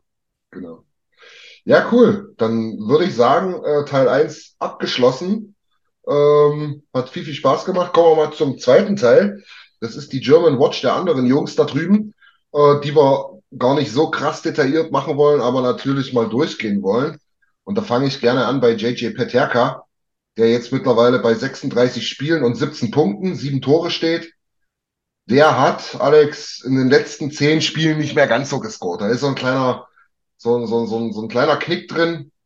Na, ist immer noch eine echt gute und passable Leistung von ihm im Allgemeinen, aber ja, da gab es jetzt mal, wie es dem Alter entsprechend aber auch mal normal ist, war ein kleinen Knick. Ja, absolut, gebe dir 100% recht. Ähm, denn ich glaube, die sieben Tore zum Beispiel, ich glaube, da hatte er schon, glaube ich, in den ersten 15 Spiele hat er schon vier Tore gehabt Ja. oder fünf Tore. Ja. Da ist jetzt immer so viel dazugekommen, aber er kriegt trotzdem, glaube ich, fast 13,5 Minuten Eiszeit. Ja, Das ist, das ist absolut okay. Und dass der Junge jetzt auch einmal, ähm, ich, ich will jetzt nicht sagen, in, in durch ein Tal geht, weil das macht er sicherlich nicht. Ähm, ich glaube, was für ihn wichtig ist, ist das, er hat sich voll etabliert im NHL-Roster von Buffalo. Das Ja. ist der entscheidende Faktor. genau, das sage ich auch. Ob das jetzt am Ende hier, am Ende der kompletten Saison irgendwie 32 oder 46 Punkte sind, ich sag's dir ganz ehrlich, es ist vollkommen wurscht. Wie, wie du schon sagst, ist das Allerwichtigste. Ich glaube, der hat sich da jetzt erstmal festgespielt. Ja. Genau. Was auch ganz interessant ist, ist, ähm, die haben einen Stretch, äh, äh, Quatsch, einen Stretch, einen Winning Record jetzt von 19, 15, 2, sind also positiv, sind aber trotzdem sechs Punkte hinter dem Wildcard, äh, Spot hinter dem letzten, die Buffalo Sabres. Ähm, da muss ich mal dazu sagen, weil ich mir das bei allen jetzt mal so angeguckt habe, den Winning Record und wie er zuletzt aussah. Es ist wirklich krass. Ich sage das immer wieder, äh, aber ich finde es extremst krass.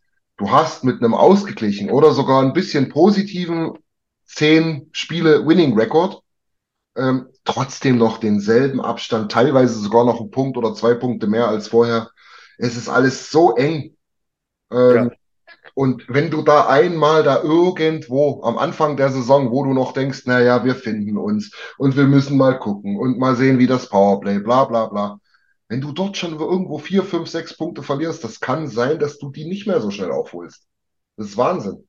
Bei, bei Ottawa ist es mir ganz, ganz krass aufgefallen. Die hatten jetzt in den letzten zehn Spielen äh, einen Winning Record von 6-3-1. Also wirklich, das ist, Ja. Das ist Playoff-Format, wenn du das durchziehst. Ja? Die haben genauso viele Punkte Rückstand wie vor zehn Spielen. Genauso viele. Ja, das ist halt, das ist halt extrem, aber du hast natürlich auch diese, diese Division, Ja, die hat es natürlich auch in sich. Du hast da Boston, Toronto, Tampa, äh, eigentlich auch Florida, die wo aber richtig kränkeln diese Saison oh ja, oh ja. und, und eigentlich hinten stehen. Und du spielst aber in der Conference dann gegen die Metropolitan Division, wo Carolina, New York, äh, Washington, Pittsburgh drin ist, also die Islanders und die Rangers.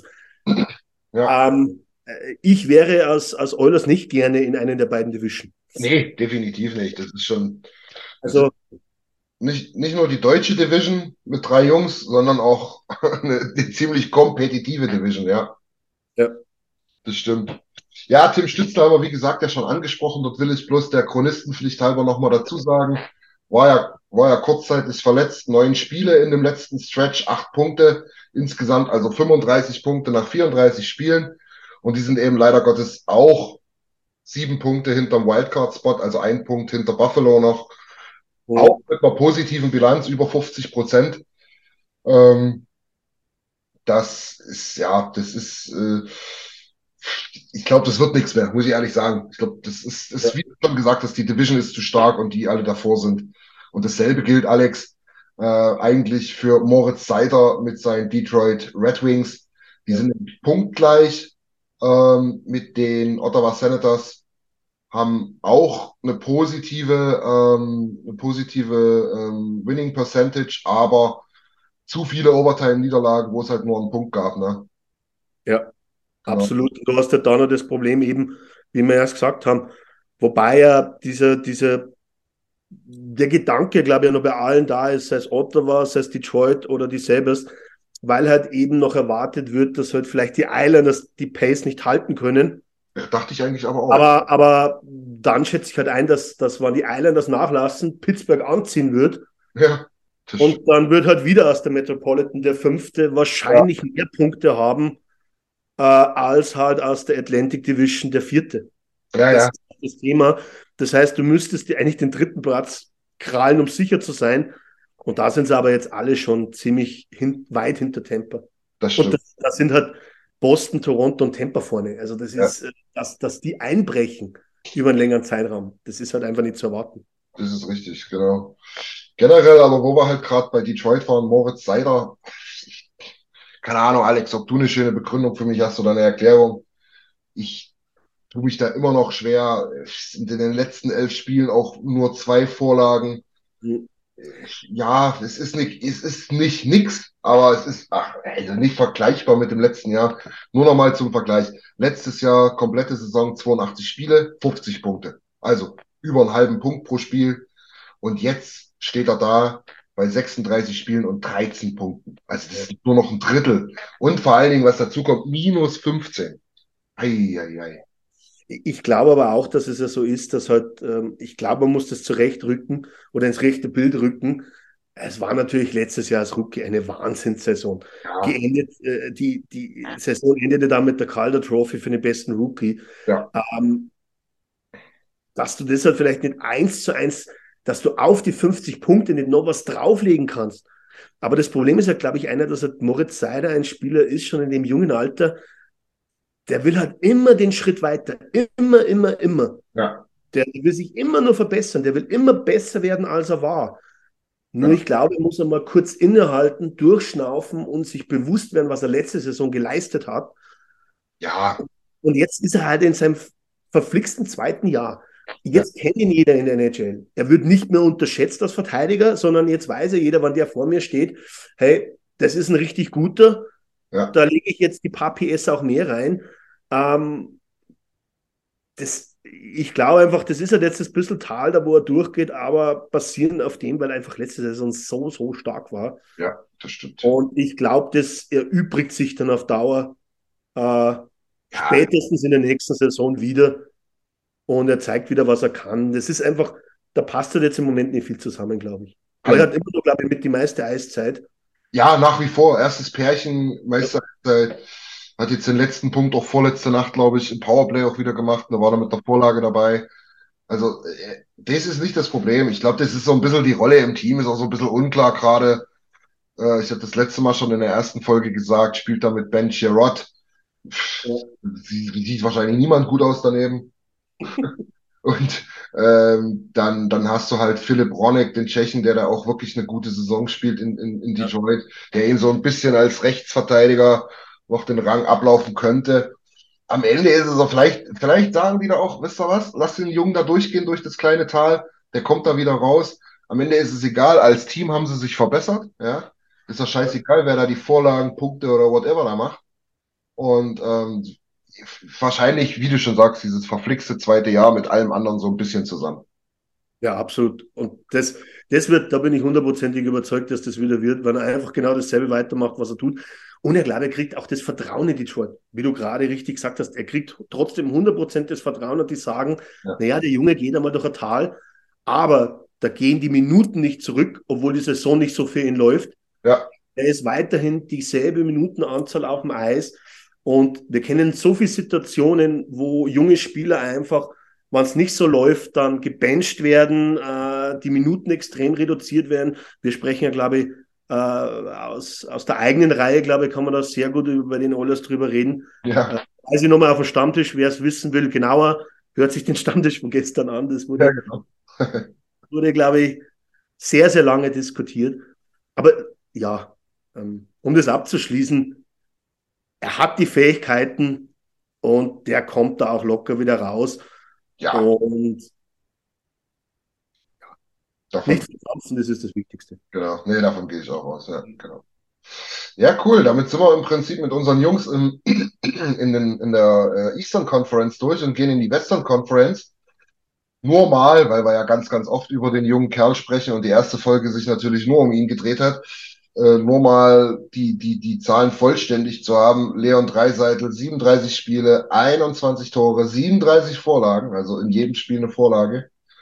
In den letzten 10 Spielen 14 Punkte, was fast schon, fast schon schwach für ihn. Ja, da hat ihn, da hat ihn Connor ein bisschen ausmanövriert, glaube ich, in die letzten zehn Spiele, aber Genau, genau. ähm, Aber scheißegal, also uns beiden, das weiß ich zumindest. Ne? Von mir aus kann der äh, in der Saison äh, vier Tore und acht Vorlagen geben, wenn wir als Team gut spielen. Ähm, von daher äh, ist der Blick vielleicht wichtiger auf den Winning Record. Da sind wir gerade noch positiv mit 20-17-2 ähm, und sind halt in diesen ganz, ganz engen Rennen im Westen gerade auf dem zweiten Platz der Wildcard-Ränge. Ränge. Boah, das wird, das wird noch knackig. das wird auf jeden Fall wieder ich will jetzt nicht sagen ein Zittern, aber eine gewisse Unruhe bis weit in den März rein, glaube ich. Ja, davon gehe ich so aus. Ja.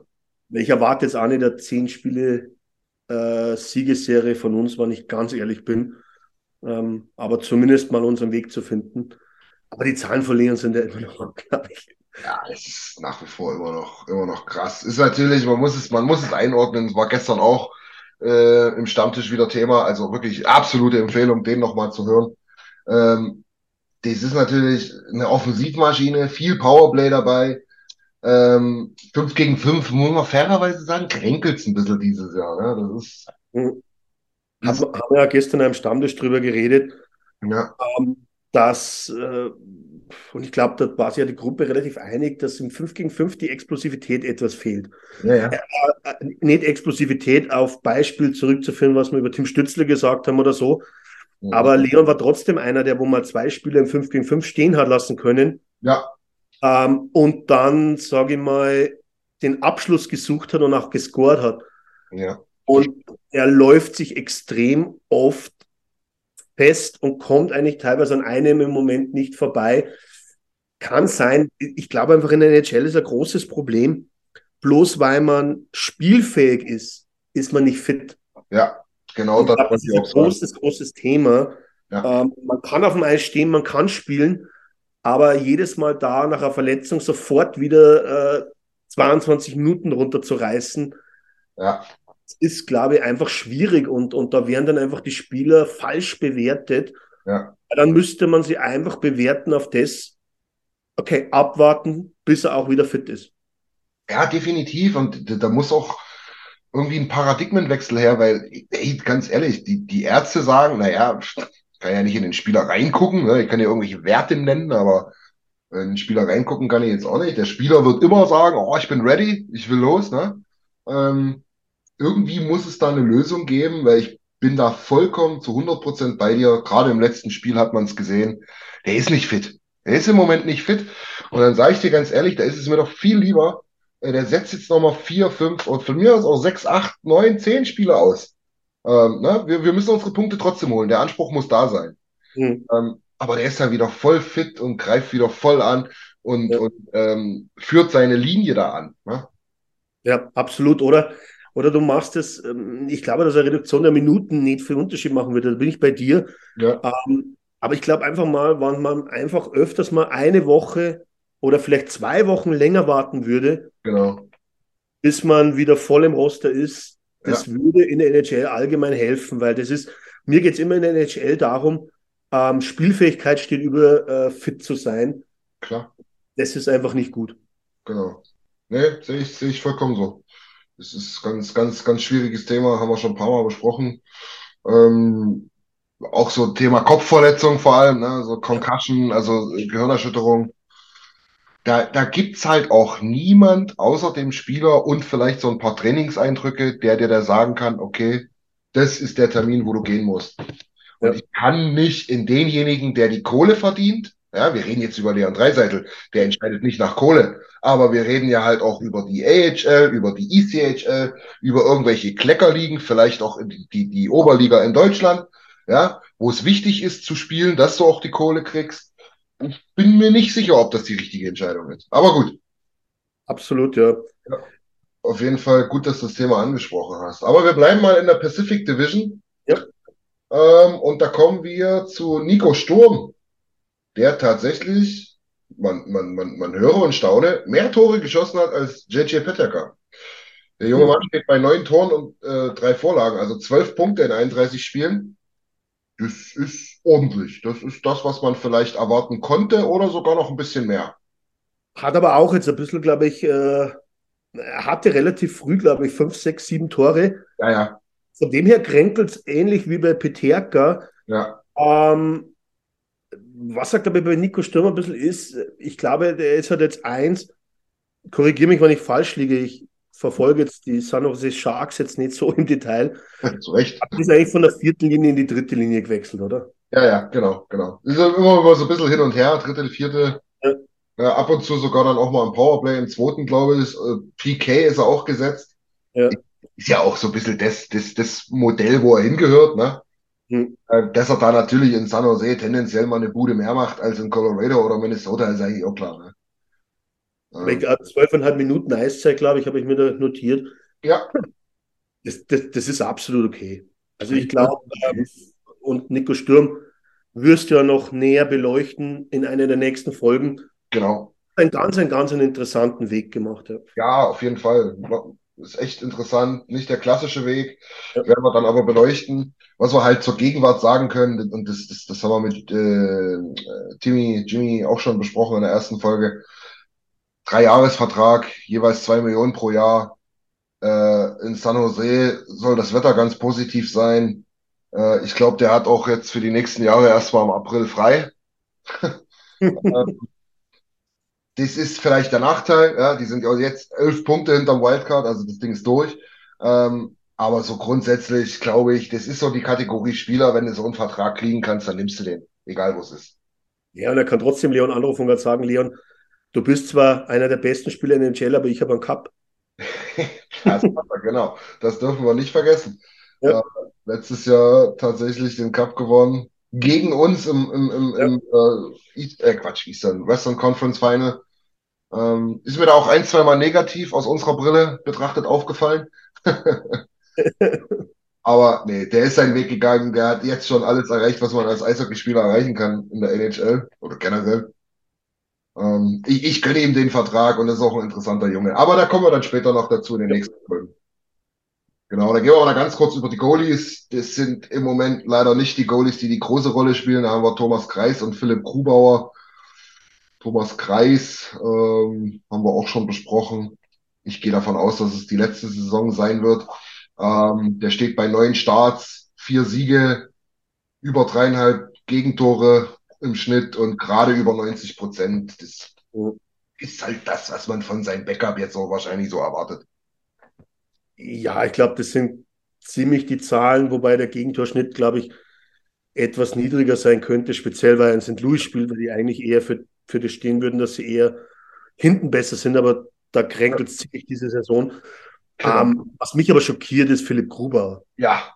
Weiterhin, dem, dem hat Jones absolut den Rang als Starter abgelaufen. Ähm, ich glaube, Trigger ist noch, ist noch verletzt, oder? Ja, aber dann müsste er jetzt wiederkommen irgendwie. Ja, ja. aber dann, dann, dann, dann kann es dir passieren.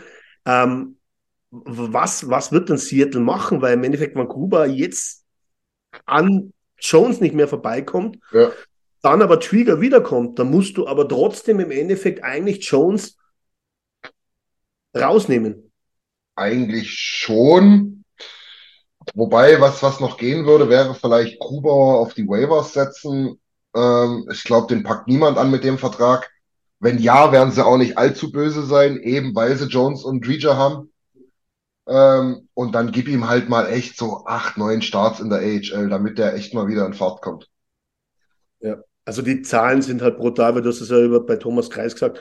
Ja. Er hat einen ähnlichen Gegentorschnitt mit ja. dreieinhalb Toren, aber liegt halt bei 88 Prozent Safe Percentage. Das ist halt katastrophal. Ja, und vor allem auch was, was natürlich immer, ne, alle, alle anderen Statistiken wichtig, wie sie sind, aber mal beiseite, bei seinen zwölf Starts drei Siege. Ne? Was, ja.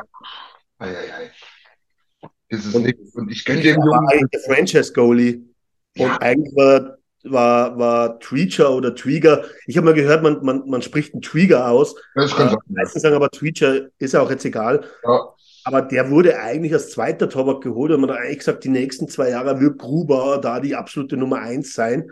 Ja. Letzte Saison schon eine so schlechte Saison und ja. nahtlos geht es weiter, also auch kein Bounceback oder irgendwas. Gar nichts.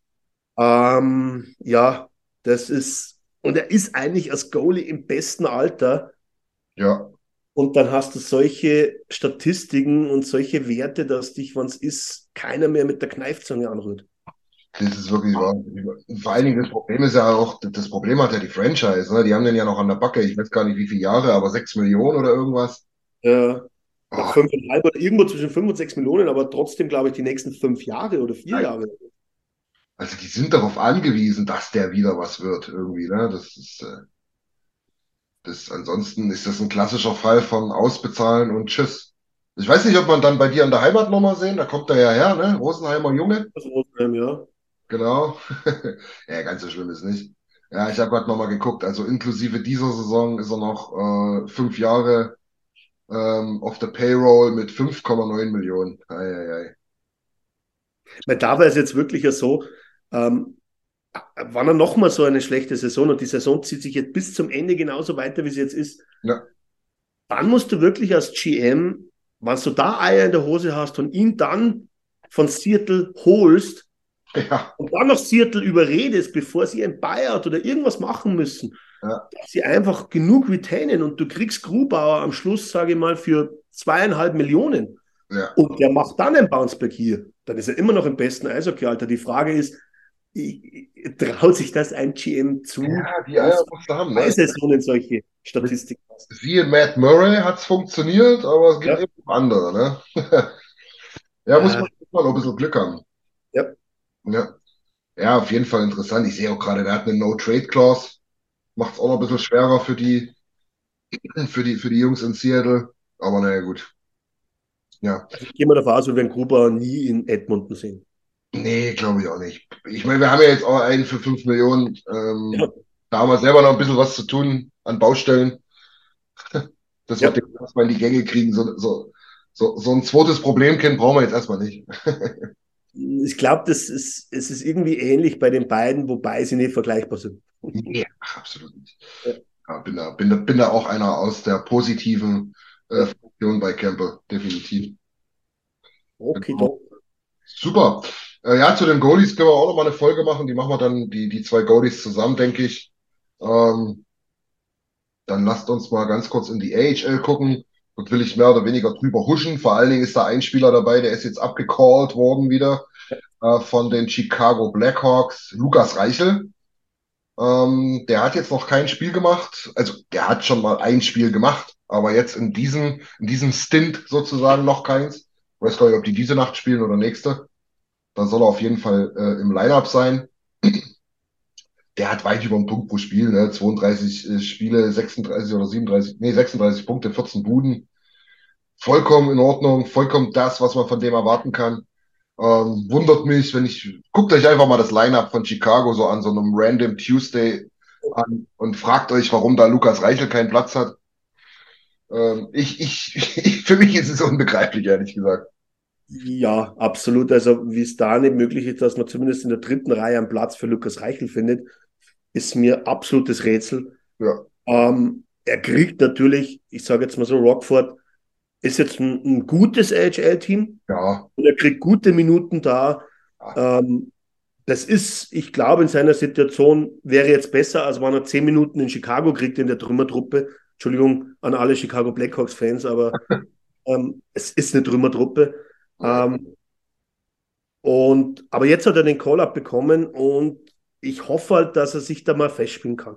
ja, Das, das wäre halt so wichtig für den Jungen, weil das ist halt einfach ähm, beide in seinem Jahrgang mit äh, Peterka und mit äh, Stützle. Tim Stützle haben den Sprung schon fix geschafft und äh, Lukas Reichel ist für mich auch, ist für mich auch ganz, ganz klar äh, NHL-Spieler. Ja, Aber er muss halt jetzt genau diesen, diesen einen Sprung schaffen und ich glaube, der ist ja manchmal gar nicht so einfach, weil ich glaube, du willst halt da alles reißen, wenn du da hochkommst.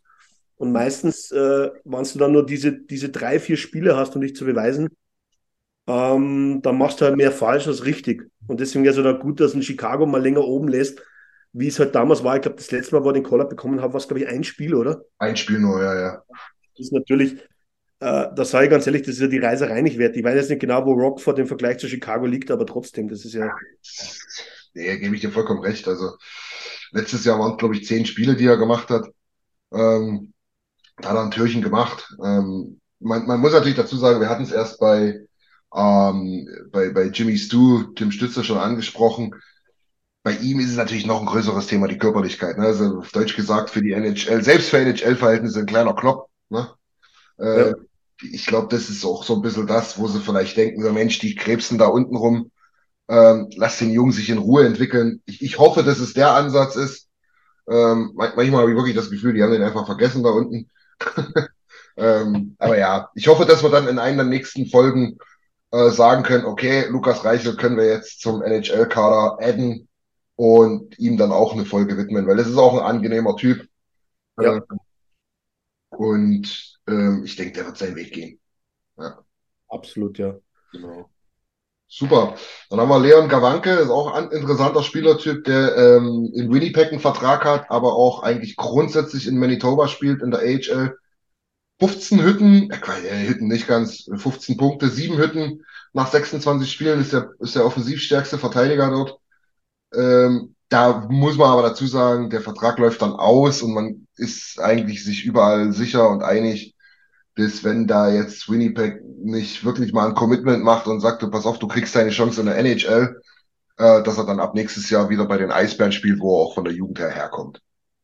Die Frage ist, ich, ich weiß jetzt natürlich nicht, was er in, in Manitoba bekommt, aber du hast recht, sobald sein NHL-Vertrag ausläuft, würde er nur einen AHL-Vertrag bekommen und dann äh, würde er sicher doch lieber in der DEL spielen.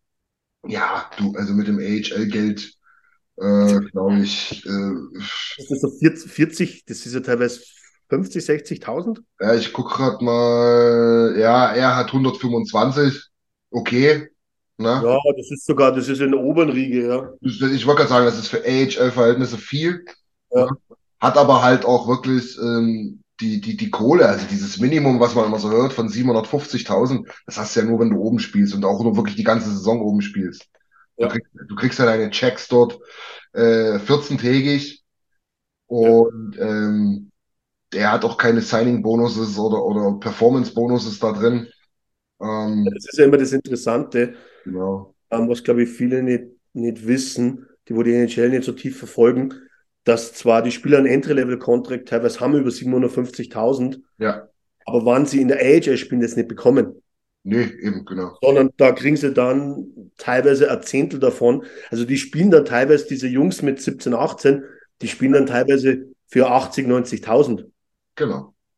Also, aber immer noch das Doppelte oder zweieinhalbfache, was der typische AHL-Spieler bekommt, weil ich glaube, der liegt sogar bei 50 äh, oder, oder 60.000 und sitzt eigentlich äh, die meiste Zeit seines Lebens im Bus.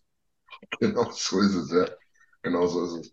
Also, er ist halt natürlich restricted Free Agent im Sommer. Das bedeutet, die haben schon noch die Rechte, die Jungs, aber die verfallen ja auch nicht, wenn er nach, äh, nach Berlin geht zu den Eisbären.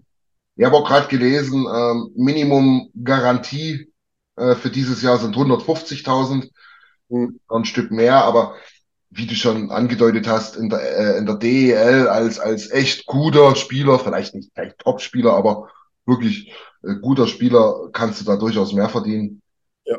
Und ich denke, das, das, das wird dann auch der Weg sein, weil ich kann mir nicht vorstellen, dass man ihn jetzt äh, hochziehen wird, wo man eigentlich die letzten zwei Jahre schon die Chance gehabt hätte. Ich sehe das eigentlich auch nicht, weil Winnipeg einfach, Winnipeg setzt auf andere Spieler Ja. und setzt nicht auf Gawanke. Das, das ist, glaube ich, das Bild ist mittlerweile ziemlich klar. Genau so würde ich es auch ausdrücken. Genau. Ja, dann haben wir Kai Wissmann, der ähm, in Providence bei den Bruins, also bei den Mini-Boston Bruins, wenn man so will, in der AHL spielt, der einen Einjahres Ein, ähm, Einstiegsvertrag unterschrieben hat aufgrund des Alters. Mhm. Ähm, ja, das ist auch ein bisschen schwer zu greifen, sage ich ganz ehrlich. Findet man wenig, wenig Infos dazu, wenn ich ehrlich bin. Ähm, hat halt jetzt auch nur seine 80.000, ist genauso ein Typ, wo, sie, wo ich sage, ja, also wenn der irgendwie das Zeichen kriegt aus Boston, pass auf, wir würden dir mal eine Chance geben, okay, kann, dann, dann, dann wird das vielleicht noch mal versuchen, aber ansonsten schönes Jahr gehabt, gar keine schlechte Rolle da gespielt, Mhm. ähm, aber das war's dann auch, denke ich. Ja, ich glaube, er hat 17 Spiele in Providence und sechs Punkte Genau. ähm, als Verteidiger. Aber ich sehe nächstes Jahr ehrlich gesagt auch wieder zurück in Europa und in der, in der DEL. Genau. Können sich die Berliner vielleicht auf zwei Verteidiger freuen. Wenn Oh. man die Tabelle anguckt in der DEL, könnte man meinen, sie könnten es gebrauchen. Ich glaube, sie würden im Moment äh, äh, Verteidiger Pärchen mit Gawanke und Wissmann mit Kusshand nehmen. Ja, genau so ist es, ja.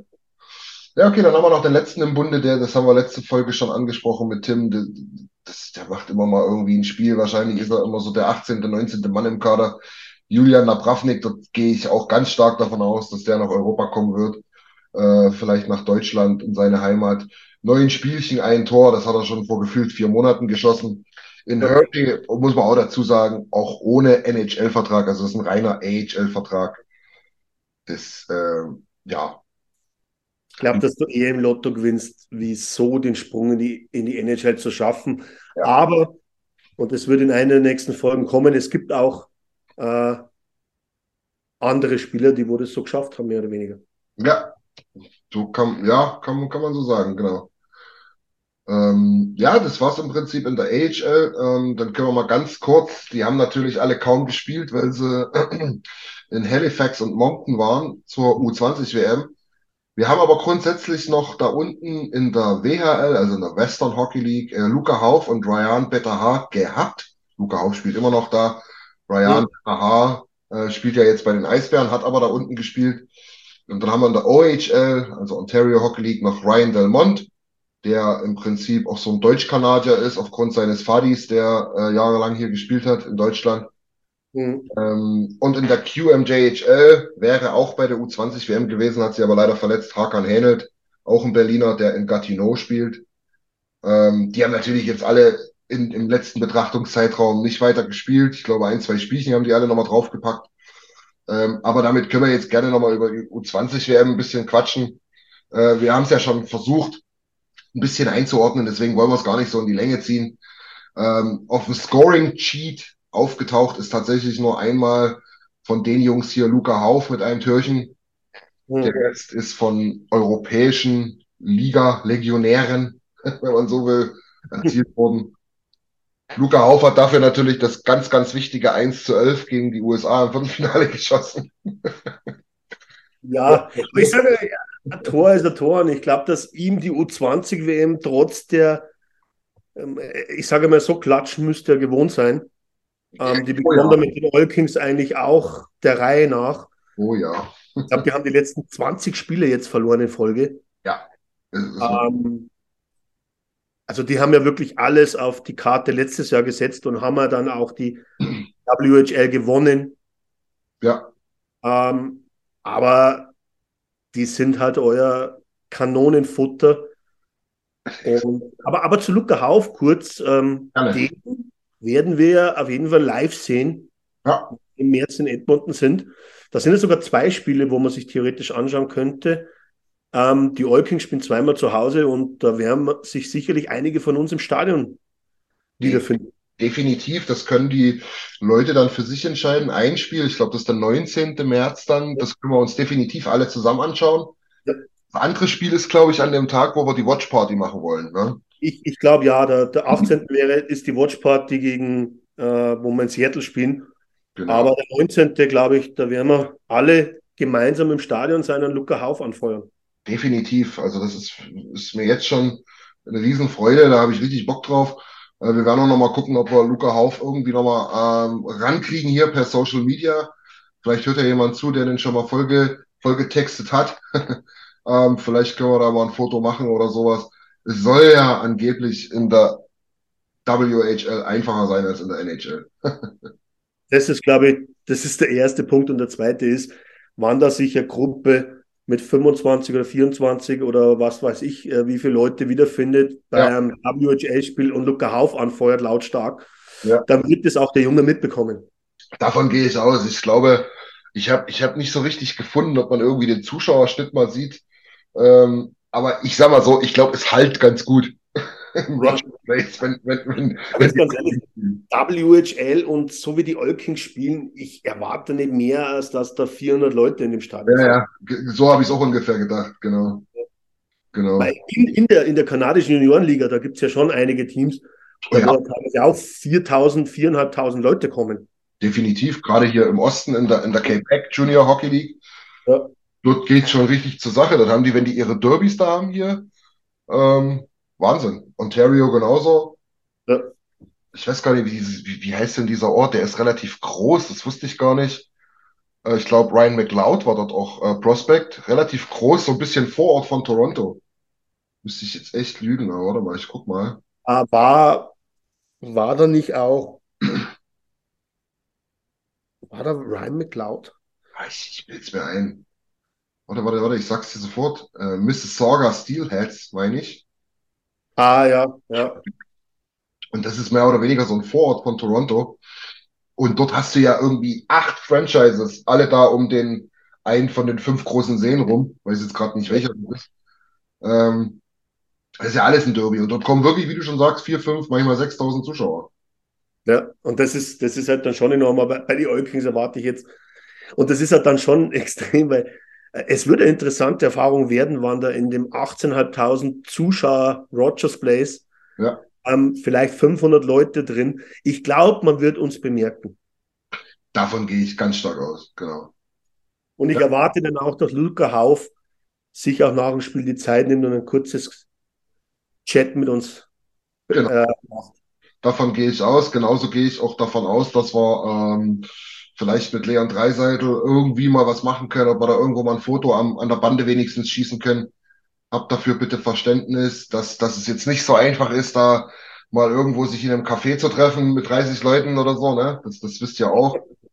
Oder äh, hier irgendwelche Späße mit Privat und so. Das wird alles nicht stattfinden. Dafür haben wir auch viel zu viel Respekt vor der Privatsphäre, aber wir versuchen da natürlich alles. Und was wir auch dazu sagen müssen, das war halt natürlich heute unser Spezialthema. Wir haben natürlich das erste Spiel gleich gegen Ottawa und äh, Tim Stützle. Das wäre natürlich ein Träumchen, wenn wir da irgendwas hinkriegen könnten. Aber da sind wir dran. Definitiv. Ja. Genau. Ist gut, dass du das gesagt hast, Alex. Da können wir noch mal sagen, wir, wir, wir bringen es ja überall als, als, als kleine Werbung unsererseits, aber es ist halt auch ein Herzensprojekt äh, von uns. Es gibt noch ein paar Plätze, ich glaube acht, äh, ja, acht oder neun Plätze sind es noch. Ähm, 13. bis 21. März, Edmonton Trip, vier Spiele, eins davon als Watch Party. Ähm, und alle Infos gibt's auf unserer Homepage www.oilersnation.de. Alex, dich habe ich da gleich an der Strippe. Du hast da den, den, den, den Info-Artikel verfasst mit allen nützlichen Daten, ähm, die ihr da braucht. Und wenn ihr da Interesse habt, schreibt uns gerne an. Ähm, Eulers-Reise at protonmail.com ist the place to be und dann können wir da definitiv in Kontakt treten. Das wird eine richtig geile Sache. Ja. Genau. Ja, super, Alex. Ich glaube eigentlich, äh, ja, also ich, ich glaube, wir sind durch. Ne, einen hätten wir noch vergessen, glaube ich, oder? Wirklich? Dürfen wir nicht vergessen, als Edmund Neulers. Ach so, Äh, ja, ja, ja, ich, Münzenberger. Aber Ja. ich bin da bei dir, äh, über Vermont etwas zu finden, ist schier unmöglich. Ja. Ähm, aber ich habe auch keine Ahnung, das muss äh, eine relativ schlechte Uni sein im Eishockey, oder? ja, ja, ja. Die sind, die, sind äh, ein bisschen besser gestartet, sodass man schon ein bisschen Hoffnung haben durfte. Okay, Und jetzt aber seit einigen Wochen läuft es wieder richtig bescheiden. okay. Äh, Na, also, äh, ich glaube, der Vollständigkeit zur, zur Liebe, er hat, glaube ich, in 16 Spielen hat er fünf Punkte gemacht, fünf Assists ja, ähm, in Vermont. Ob wir ihn, ob wir ihn mal bei den, bei den Oilers sehen oder in, in Bakersfield, ich äh, glaube, das steht einfach in den Sternen. also Kann man, glaube ich, wenig dazu sagen. Ja, kann man echt. Und äh, ich, ich sag's ganz ehrlich, so, so, so, so doof wie das klingt, ne? Eulers, Deutscher aus Köln. Ich glaube, das war ein weggeschmissener dritter Pick. Ich weiß nicht, ob die das, ob die sich das so richtig überlegt haben. Aber wir werden sehen. Der, der Mann ist immer noch jung. Ja, die Frage, wo sich einfach stellt, ich glaube, dass ähm, vielleicht die Oilers hätten ihn lieber in einer der kanadischen Juniorenligen gesehen, aber ich glaube, dass halt einfach dieser, der, der Schulabschluss Ja, Luca Münzenberger sehr wichtig ist. Ähm, das, äh, von dem her ist der College-Abschluss ja da eh nicht schlecht. Ähm, in der, in der Juniorenliga in Kanada kriegst du gar nichts dafür, dass du dort spielst. ja, das stimmt. Da kriegst du einen, einen, einen College-Abschluss. Genau Oder einen Universitätsabschluss, das ist ja University of Vermont. Ja, also University of Vermont, genau. Ähm, da gab's auch letztes Jahr mit dem Draft, also ohne dass, dass Luca Münzenberger da ein Spiel gemacht hat, schönes Interview mit dem Coach da. Die legen da schon sehr, sehr viel Wert auf die duale Ausbildung, ne? Das ist nicht nur alles irgendwelche passablen Eishockeyspieler, die aber, wenn es mit 27 auf einmal nicht mehr läuft, dann gucken müssen, was sie machen. Ja. Und dass die da auch wirklich äh, einen ordentlichen Abschluss machen. Genau. Absolut, ja. Ja, cool. Genau. Ja, ähm, Leute, dann hoffe ich, äh, euch hat's gut gefallen. Alex, dir erstmal auf jeden Fall herzlichen Dank. Mir hat's richtig viel Spaß gemacht. Na, war super. Also immer wieder gerne, hat richtig Spaß gemacht, ja. Ja, genau. Nächste Folge machen wir, ähm, so viel können wir schon sagen, mit Chris Kühnel. der sich geoutet hat als äh, Mo Seider-Experte. Ähm, dann werden wir ihn nochmal testen. Ich werde mich auf, auf ich werde mich einfach nicht vorbereiten und gucken, was er kann. genau. Ja, nee. Überraschungseffekt. Ja, auf jeden Fall. Das wird dann einer der nächsten Folgen. Ähm, ja, bleibt uns gewogen, bleibt dem Format hier gewogen, ähm, gebt gern Feedback. Ähm, was ich vor allen Dingen le letztens schon beim Stammtisch immer mal wieder sagen wollte, Leute, was richtig cool wäre, wären Bewertungen. Bewertungen im Apple Store oder was auch immer, auch von mir aus Android. Ähm, das hilft uns extremst in der Reichweite, in der Sichtbarkeit. Und ich sage es immer wieder, wir machen das alles gerne aus, aus in unserer Freizeit als Hobby. Aber natürlich, wenn wir da sehen, dass da noch mal acht Leute mehr zugucken, dann macht es halt noch mal dreimal mehr Spaß. Genau. Von daher haut da gerne mal eine Bewertung rein oder lasst uns generell Feedback da. Ähm, das wäre cool. Jo, Alex, in diesem Sinne, wie gesagt, vielen, vielen herzlichen Dank und wir hören uns beim nächsten Mal. Ich hoffe wieder beim Stammtisch. Von daher, tschüss, ciao, auf Wiedersehen. Servus. Vielen Dank fürs Zuhören. Besucht uns auf oilersnation.de. Außerdem findet ihr uns auf Instagram, Twitter, Facebook sowie auf YouTube. The number one selling product of its kind with over 20 years of research and innovation. Botox Cosmetic, out toxin A, is a prescription medicine used to temporarily make moderate to severe frown lines, crow's feet, and forehead lines look better in adults. Effects of Botox Cosmetic may spread hours to weeks after injection, causing serious symptoms. Alert your doctor right away as difficulty swallowing, speaking, breathing, eye problems, or muscle weakness may be a sign of a life threatening condition. Patients with these conditions before injection are at highest risk. Don't receive Botox Cosmetic if you have a skin infection. Side effects may include allergic reactions, injection site pain, headache, eyebrow and eyelid drooping, and eyelid swelling. Allergic reactions can include rash, welts, asthma symptoms, and dizziness. Tell your doctor about medical history, muscle or nerve conditions including ALS or Lou Gehrig's disease, myasthenia gravis, or Lambert Eaton syndrome and medications, including botulinum toxins, as these may increase the risk of serious side effects. For full safety information, visit BotoxCosmetic.com or call 877 351 0300. See for yourself at BotoxCosmetic.com.